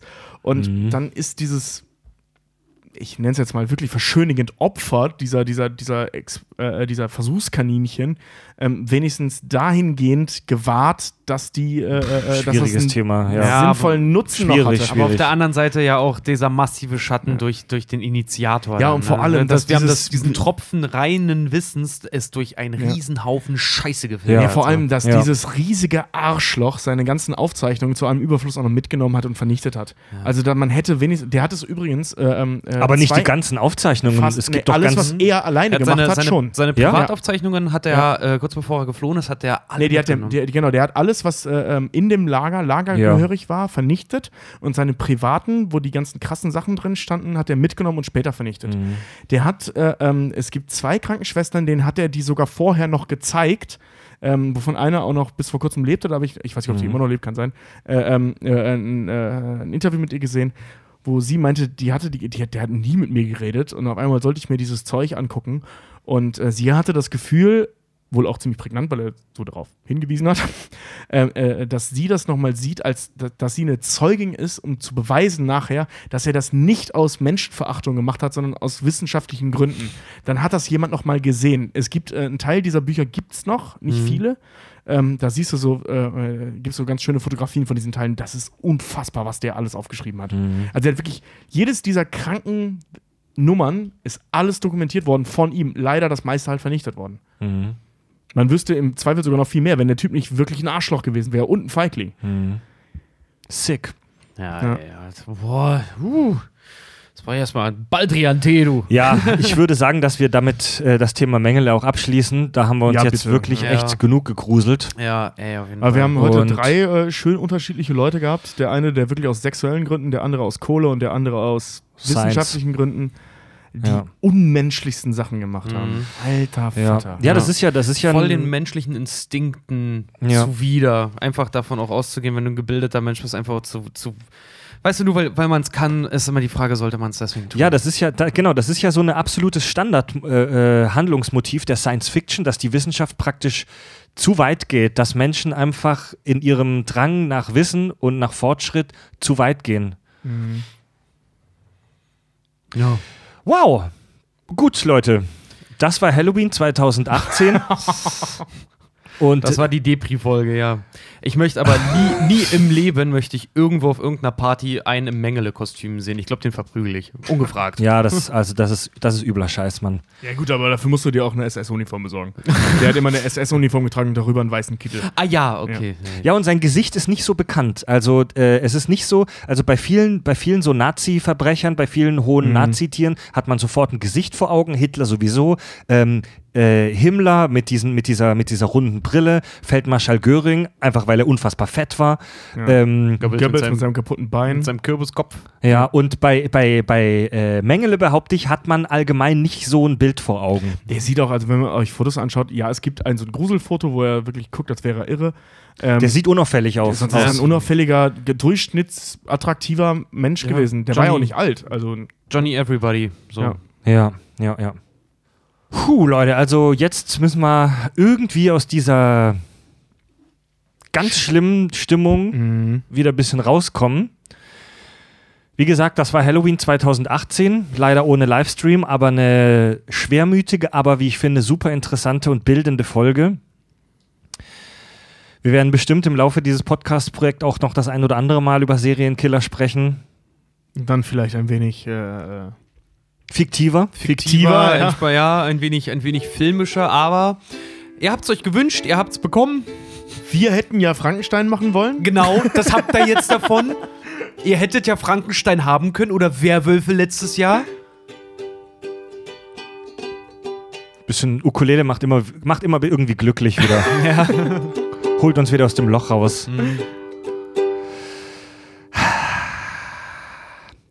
Bevor wir zum Hörerfeedback kommen, wir haben ja unseren fantastischen Premium-Kanal. Alle, die uns bei Patreon unterstützen, äh, die uns da Crowdfunding-basiert Minimum 3 Dollar jeden Monat geben, haben nicht nur ein gutes Gefühl, uns weiter voranzubringen, sondern die dürfen auch unseren Premium-Kanal hören mit zusätzlichem Klug und Dünnschiss. Und äh, da gibt es ein sehr beliebtes Format, die Stuhlprobe unser Quiz. Yeah. Und da haben wir seit, wir haben das eine Weile vernachlässigt und haben jetzt endlich wieder eine fantastische Folge rausgebracht, wo wir uns gegenseitig mit skurrilen Fragen betteln. Und unsere Hörer haben bei Patreon haben sich da gewünscht, dass wir über folgende Dinge quizzen. Hochzeiten und TV-Sternchen. Ja, also Re Recherchen, die ich nie wieder vergessen kann. Also Z-Promis, Z-Promis sozusagen. Und da war eine super witzige Frage dabei diesmal und da können wir uns einen kleinen Ausschnitt mal anhören. Yeah! Sagen dir die Namen Nadine und Andreas aus der Sendung Frauentausch was? Das ist der, warte, das ist der Halt-Stopp-Typ. Ach, der so, ja, ja. Halt, stopp! Ja, ja, ja. Und ja. sie ist die Erdbeerkäsefrau. Ja, die, die kenne ich beide, ja. ja. ja. Pizza hat Vitamine und so. Halt, stopp und Erdbeerkäse. Also zwei. Ich darf das sagen, weil die Leute haben sich im Fernsehen gezeigt, dass zwei unglaubliche Cretins. aber oh, das war aber nee, warte, eigentlich aber auch traurige Existenzen. Okay. Es geht in dieser Frage um Andreas, den Halt-Stopp-Mann. Es ging im Netz das Gerücht um Andreas sei tot. Aber das, das war wohl eine Falschmeldung, sondern er ist ganz im Gegenteil quicklebendig und wurde vor kurzem verklagt, weil er in der Öffentlichkeit A. wilden Sex hatte, B. auf ein Kind urinierte oder C. eine Kuh anschrie. Die Zeit läuft. Was? Eine Kuh anschrie. yeah! Tobi bricht völlig zusammen. Das war, das, war, das war mir zu hart. Vor allem das Schlimme war, du fängst an zu lachen, während ich meine Minute Zeit habe, um mir die Antwort zu überlegen, du Affe, ey. Das ja, war echt nicht cool. Mehr. Eine Kuh anschrie. Ja, wer wissen möchte, welche dieser drei Antwortmöglichkeiten war, war und was dahinter steckte, äh, hört mal rein bei Kack und Sach Premium ab 3 Dollar in die Monat. Genau, kleiner Hinweis, die Antwort ist einfach phänomenal. Ja, die sind alle drei super abgefahren. Ja. Ja, Leute, damit kommen wir jetzt zum allseits beliebten und super albernen Hörerfeedback. Wir haben Post bekommen und zwar von einem Hörer namens Marco. Der hat uns ein Paket geschickt ähm, unter anderem ein super interessantes, aber auch irgendwie gruseliges Simpsons-Fan-Paket mit diversen ausgedruckten Postern und anderem Zeug. Er hat uns darum, er hat uns angefleht, dass wir mal eine einzelne Folge nur über die Simpsons machen. Ist auf jeden Fall mal eine Idee für die Zukunft. Ähm, er hat zum Beispiel hier auch geschrieben, ähm, ich bedanke mich für die unzähligen Stunden bester Unterhaltung während meines täglichen Kampfes von der Arbeit nach Hause. Mittlerweile ärgere ich mich schon, wenn ich in Köln äh, nur eine Stunde im Stau stehe. ja. Und Geil. er hat uns äh, Süßigkeiten mit reingepackt. Wir haben ja schon mal darüber gesprochen, dass es in den USA so unfassbar krasse äh, zuckerhaltige, extrem zuckerhaltige Süßigkeiten gibt und er hat uns wahrscheinlich aus einem äh, USA-Urlaub äh, hier was mitgebracht, geschickt. Ho-Hos heißen die. Mhm. Das sind so, die sehen so aus wie Milka Tender. Ich teste die jetzt mal. Ho-Ho Schokoriegel. Eingetragene Marke. Genau. Sind schon die, schlecht, wenn ich die, die kleine hässliche Schwester der Jodels. Mhm. Ja, mit ja, ne? Schweineschmalz überzogen, äh, nee, Quatsch, mit Schokolade überzogenes Schweineschmalz. Ja, die testen wir jetzt mal, geil. Ja, die testen wir nochmal. Okay, ich warte kurz. Ein bisschen ASMR. Aber riechen tut sie schon gut. Riechen schon gut, ne? Also, ja, halt, wohl bekommen. Halt süß, ne? Ja, guten Hunger. Mhm. Oh, geil. Mhm. Ah ja, mega, Mm, crunchy. Boah, aber das ist halt Zucker pur, Alter. Ja, Mann. Alter. Chemie pur. Boah, die bleiben echt für immer in deinen Arterien Ey, bei dir. die, Ja, Mann. die Lebensmittelchemiker da haben sich gar nicht den, die Mühe gemacht, irgendeinen Geschmack da reinzubringen. Das ist einfach nur Zucker. Ja. Das ist einfach nur wie ein Würfelzucker, ne? Ja, voll. Oh. Also geil und eklig zugleich. Ja, danke, Marco. Ja, vielen Dank. Oh, sehr gut. Mm. Mm. 60% gesättigte Fette, 0% Transfette. Sehr gut. Und auf 100 Gramm 54 Gramm Zucker. Oh, ja, unsere Arterien danken. Ja, ich glaube, ich brauche heute nichts mehr essen. Alter Schwede. Alter, ist das krass. Drei Küchlein. Drei Küchlein haben 370 Kalorien von denen und die sind so ein Finger groß. Oh, alter Falter. Oh, das geht Wow. richtig, das zieht richtig in die Nüsse, richtig in die Nase rein, das süße, dieser süße Ja. Geschmack, ey. Wir haben auch wieder jede Menge Hörerzuschriften. Ihr könnt uns über unser Kontaktformular auf unserer Webseite kackundsach.de jederzeit schreiben. Ähm, wir suchen jede Folge ein paar ausgewählte Mails äh, raus. Zuerst mal danke an Benjamin, der war in Frankfurt am Main im Deutschen Filmmuseum und hat uns Fotos geschickt vom Anzug, der im allerersten Alien-Film getragen wurde, der Xenomorph-Anzug. Achso, ich dachte gerade, dem von Ripley wollte ich jetzt aber nicht sehen. Ne, vom Alien. Ja. Dann schreibt Pike. So, ihr Sprühscheißer. Boah, ich pack mal den Süßkram weg. In Folge 94 sprecht ihr über die Verdunklung der Sonne durch abgeschossene Pfeile bei 300. Ja. In der von mir empfohlenen KKL in Klammer Klo Klugschiss-Lektüre What If von Randall Munro geht es um genau dieses Thema. Ab Seite 236 folgend. Ich habe euch Inhaltswiedergaben an diese Mail gehängt. Gatling-Bögen kenne ich nur von der Nerf Gun. Ein liebevolles Prost, euer Pike. Der hat also Fotos angehängt aus so einem Buch, so eine kleine Physikrechenaufgabe ist da drin, Oh, cool. wo praktisch so vorgerechnet wird, dass du eine so unfassbar riesengroße Anzahl von Bogenschützen brauchst, damit die Sonne wirklich verdunkelt wird, dass es nicht funktioniert. ja. Also wir haben ja davon gesprochen, dass es schon wirklich Armeen in der Weltgeschichte gab, über die man sich sagt, dass die Bögen die Sonne verdunkelt haben. Natürlich jetzt halt nicht so komplett schwarz. Also natürlich wurde es da nicht Nacht, aber keine Ahnung, es reicht ja vielleicht auch vom Gefühl her, wenn du einfach so einen Schatten durch die Sonne ziehen gehst. Keine Ahnung. Also es ist eigentlich, es ist äh, Quatsch. Aber wie gesagt, so die, die, die Geschichte um 300 ist natürlich auch die übertriebene Nacherzählung von jemandem, der versucht, Leute zu begeistern für den Ja. Kampf.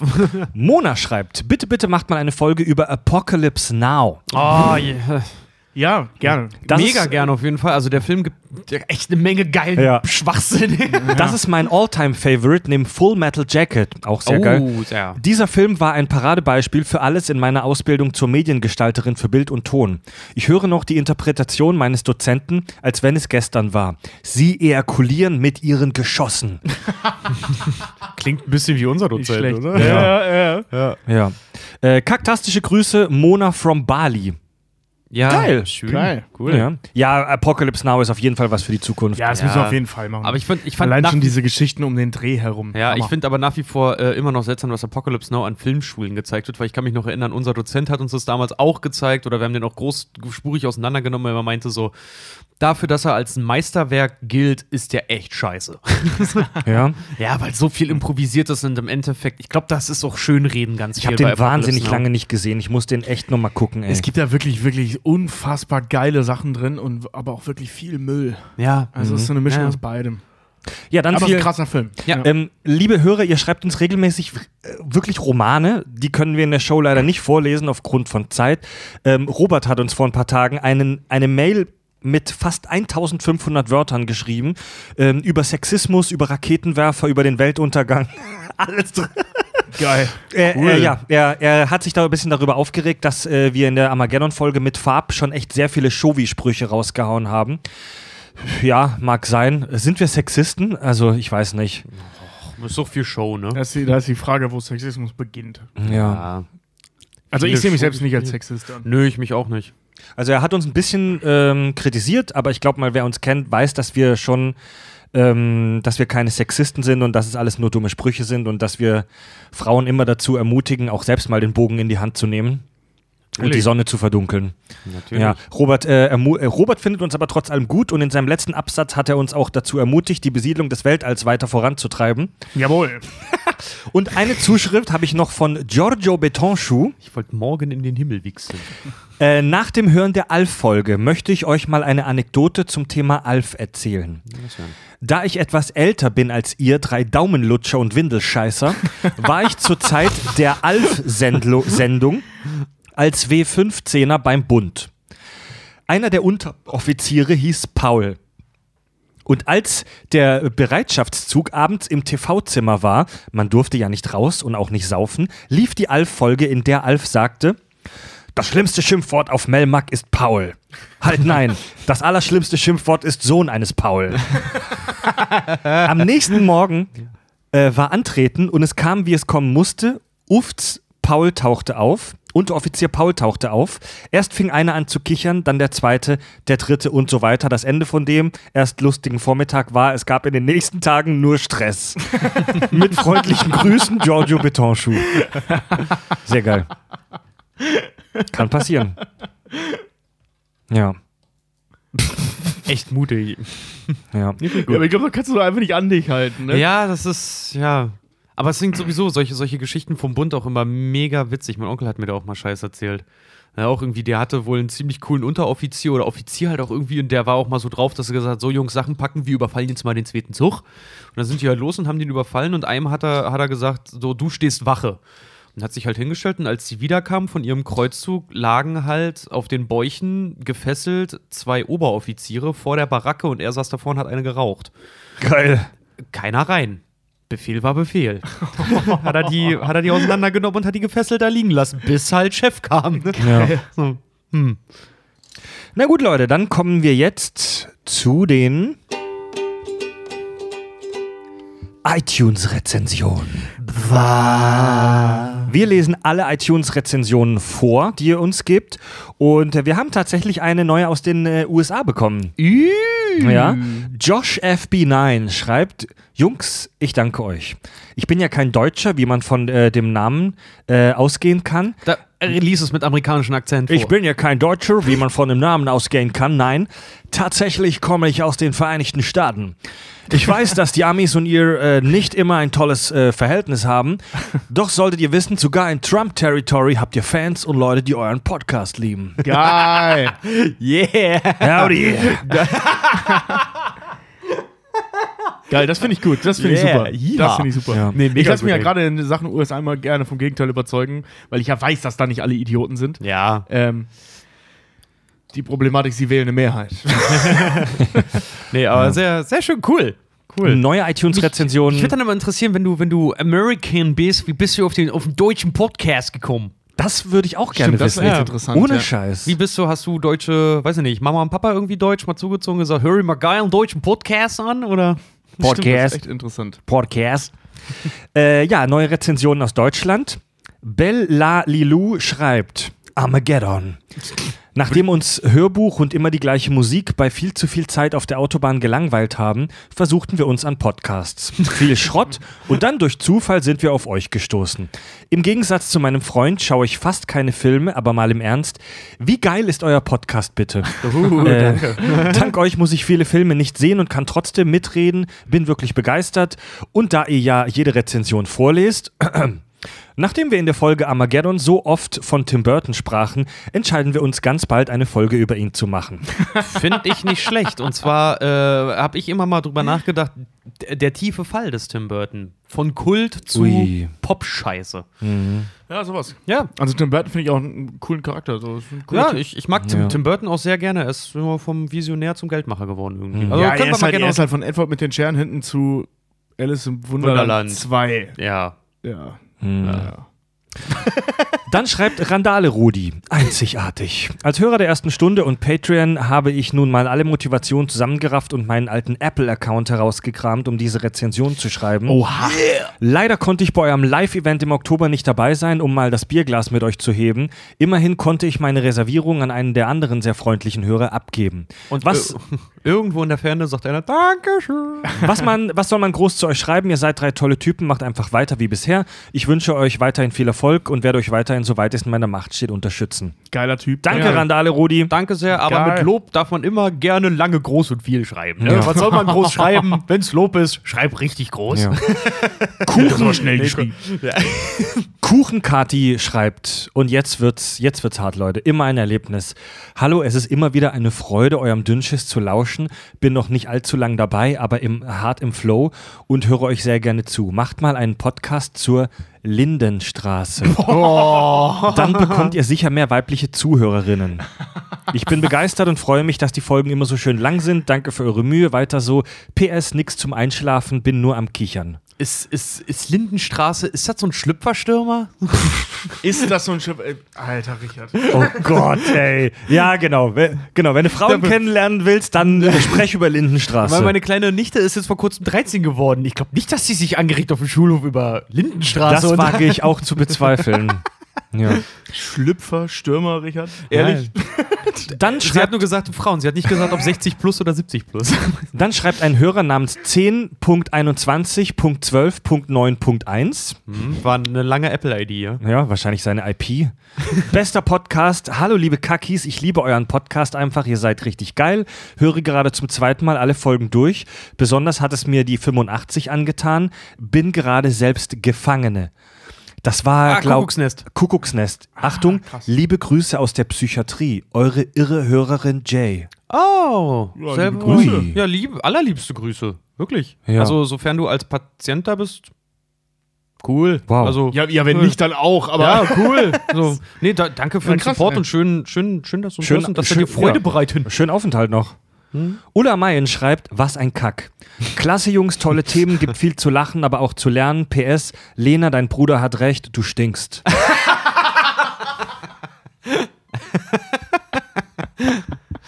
Das finde ich immer schön. So passiv-aggressive Beleidigungen äh, durch.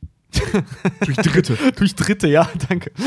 Johnny Rebel schreibt, nun ja, hat eine Weile gedauert, äh, auf den Kackzug aufzuspringen, bin jetzt froh mitzufahren. Ich höre euch auf der Arbeit seit 14 Tagen, 9 Stunden am Tag. Oh Gott, Finde alles gut, weil extrem kurzweilig. Lasst euch nicht lumpen und haut noch mehr raus. Boah, ey. Die Leute Wahnsinn, haben echt Alter. viel Zeit, ne? Nempf, eine Rezension habe ich noch. Nempf schreibt, Wege, das wird nicht vor, wehe, das wird nicht vorgelesen. Gelest. Wege, das wird nicht vorgelesen. Ähm, was soll ich sagen? Naja, der Podkack hat die Sterne verdient, weil ähm, es gibt Kack und Sach. Gepenis, Daumen hoch. äh, ja, Ja. ein Code, Alter. Das ist, das ist ein Code. Das ist definitiv ein Uns Code, hat der Alter. Zodiac geschrieben, ja. Das ist sowas von ein Code. Ja, das ist, das war auf jeden Fall Code. Ja. Gut, Leute, damit sind wir schon äh, am Ende der heutigen Show und haben es am Anfang schon kurz angesprochen. Wir müssen mit euch, den lieben Hörern, ganz kurz über ein ernstes Thema sprechen. Wir müssen uns mal unterhalten. Wir müssen uns mal unterhalten und wir hoffen, wir haben tatsächlich ein bisschen Angst davor, ähm, dass jetzt viele Hörer ein bisschen angepisst sind. Wir haben jetzt über zwei Jahre einen wöchentlichen Rhythmus durchgezogen und viele haben uns schon gefragt, wie schafft ihr das? Und ähm, wir sind jetzt, wir haben jetzt eine Entscheidung getroffen. Bis aufs Erste werden die Kack- und Sachgeschichten nur noch zweiwöchig erscheinen. Alle zwei Wochen am Sonntag. Genau. Und vorweggeschickt. Mhm. Vorweggeschickt, das war auch so in den zwei Jahren, die wir das so rausgeballert haben. Vielen, vielen, vielen lieben Dank an alle, die immer auch so mitgehört und, gemit und also eigentlich in der Zeit dazugekommen sind. Aber wir sind fast bei Folge 100 und wir haben echt viel Material. Ja, also das klingt jetzt gerade so, als würden wir irgendwie in die Rente gehen und uns entschuldigen und uns verabschieden. Nein. Nein, nein, nein, Nein, nein, nein, nein, das ist es auf ganz- keinen Fall. Ja, Ganz im ja. Gegen- Gegenteil, das war echt so, ey, da haben auch lange mit uns gehagert, aber das war ein notwendiges Übel, um Ja. Um tatsächlich erstens das Projekt weiter voranzubringen, damit wir auch ein bisschen Zeit haben, um andere Sachen zu organisieren. Ähm, und um unseren Premium-Kanal etwas mehr zu befüttern. Wir haben im letzten halben Jahr tatsächlich unseren Premium-Kanal total vernachlässigt. Müssen wir leider so sagen. Deswegen sind da auch einige Hörer abgesprungen beim Premium-Kanal. Ja. Sind wir auch nicht sauer. Ähm, Ja. Viele sehen das so, dass sie uns das Geld einfach geben, weil sie uns cool finden und uns unterstützen möchten und denen ist egal, wie viel wir im Premium-Kanal raushauen, aber wir möchten euch für das Geld ja auch was bieten. Und die, der zweiwöchige Rhythmus bei den normalen Folgen wird zur Folge haben, dass wir uns etwas mehr um den Premium-Kanal kümmern können. Ja? Genau. Dass da häufiger was rauskommt. Und es ist halt auch ehrlich gesagt so, dass wir mit dem wöchentlichen Rhythmus ein bisschen, bisschen an unsere Grenzen kommen, weil unser Projekt wird echt immer größer, die Kack- und Sachgeschichten werden immer erfolgreicher. Wir müssen uns auch um echt viel anderen Scheiß mittlerweile ähm, kümmern, wie zum Beispiel, dass wir steuerlich ein bisschen alles in trockene Tücher bringen. Wir sind gerade dabei, uns als Firma anzumelden. Das kann man schon mal so ver zu ver verraten. Also wir haben noch ganz viel vor. Diese, dieser zweiwöchige Rhythmus ist eine strategische Entscheidung. Einfach damit wir ein bisschen mehr Luft haben, um andere Sachen zu machen. Ja, Im Rund um Endeffekt- das Projekt. Im Endeffekt mehr zu machen. genau. Und um uns halt auch dahingehend auch nicht, nicht auszubrennen, was das Ganze angeht, Ja. weil es halt, weil es halt einfach viel, es ist, es ist einfach wirklich viel drumherum. Ja, und- Man kann also es nicht gerade- sagen, es ist nicht nur nichts, es ist nicht mehr nur die reine Aufnehmearbeit, Ja. es ist auch so, wir haben, kann man ja vielleicht sagen, wir haben neulich so irgendwie Posten für uns auch so untereinander vergeben, wer jetzt hier irgendwie auch was aufgabentechnisch deichselt und macht. Und ähm, Ja, das können wir ja sagen. Wir, wir das haben, kommt alles dazu jetzt gerade. Ja, also das können wir tatsächlich sagen. Richard ist unser Head of Finance jetzt. Ja. Also Richard ist unser, ist unser jetzt Buchhalter, Steuermensch Kassenwart. und Kassen, ja, Kassenwart finde ich toll. das Wie bei so einem geil. Tennisverein in Kieselbronn.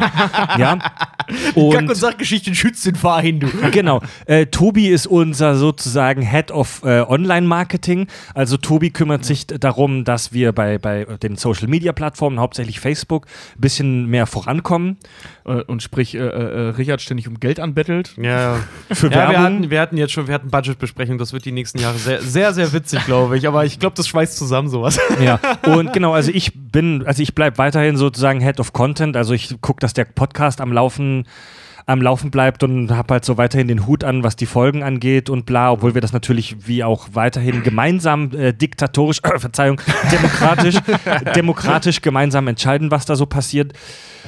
Und äh, ja, damit fühlen wir uns eigentlich ganz gut und das Projekt wird weiter wachsen. Und irgendwann können wir vielleicht wieder zum wöchentlichen Rhythmus zurückkommen. Ähm, da wollen wir aber uns alles offen halten im Moment. Ja, Da Ja. wollen wir einfach keine falschen Versprechungen machen. Genau, weil wenn ihr euch das so vorstellt, wir haben es gestern noch, haben wir es ganz schön untereinander mal festgestellt. Es war zwei Jahre lang kreatives Chaos und jetzt befinden wir uns an dem Punkt, wo wir sagen, jetzt müssen wir leider Linie reinkriegen. Ja, sonst packen wir es nicht mehr. Ja, genau, sonst Ja. packen wir es wirklich einfach nicht mehr, was sonst. Wir müssen uns organisieren. Genau, und jetzt so Sendepläne und alles Mögliche. Wir, Also die, wir, die Grundstruktur Ja. steht, die neue. Also Leute, wir, wir sind natürlich auch weiter in Shit und wir haben weiterhin unseren Holzpimmel auf dem Tisch liegen, aber wir sind tatsächlich auf dem Weg äh, dazu, eine kleine Firma zu werden, das kann man wirklich so sagen. Und wir was arbeiten. auch voll schön ist, ey. Ja, das ist unser Traum. Wir arbeiten daran und wir bauen uns hier gerade ein cooles Studio in den nächsten Wochen und Monaten zusammen, äh, das ihr dann sehen könnt. Wir, äh, wir werden jetzt auch nicht irgendwie YouTuber irgendwie plötzlich. Also ihr müsst nicht Angst haben, dass wir jetzt irgendwie wahnsinnig viel Videos machen und den Podcast vernachlässigen, Ja. sondern wir haben ganz klar die Entscheidung getroffen, dass der Podcast, das, was ihr hier hört, während euren dreistündigen Staufahrten nach Köln, dass das unser Ding ist, unsere Stärke, dass wir das auch weiterhin hauptsächlich machen. Vor allem, weil wir da auch Bock drauf haben. Absolut. Ja, genau. Also alles, was in Sachen Video und so weiter geht, ist so nice to have nebenher. Ähm, und ihr, wir werden es alle nicht bereuen. Also ihr werdet nur noch alle zwei Wochen Kack- und Sachgeschichten hören, aber es wird qualitativ, glaube ich, vielleicht sogar noch besser werden. Ja. Ja. Und mehr Premium-Scheiß. Und da nochmal die Aufforderung, gebt uns euer hart verdientes Geld. äh, auf subtil. kack und sach.de unsere Webseite, da ist äh, unsere Startseite von Patreon verlinkt, da könnt ihr uns unterstützen und unseren Premium-Kanal hören. Genau. Gibt's noch was zu sagen?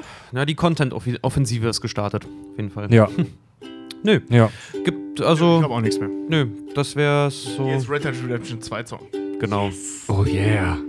Und ich glaube, ich gehe einfach mal schlafen. Ich habe eine ziemlich harte Woche hinter mir. Ja. Ja. Gut, Leute, dann ziehen wir unsere Cowboy-Hüte jetzt an und zocken Red Dead Redemption noch die ganze Nacht. Eindeutig geil. Oh, Baby, ich mach's die ganze Nacht. Halt nicht so schnell. Und ja, howdy. Richard, Tobi und Fred sagen Tschüss.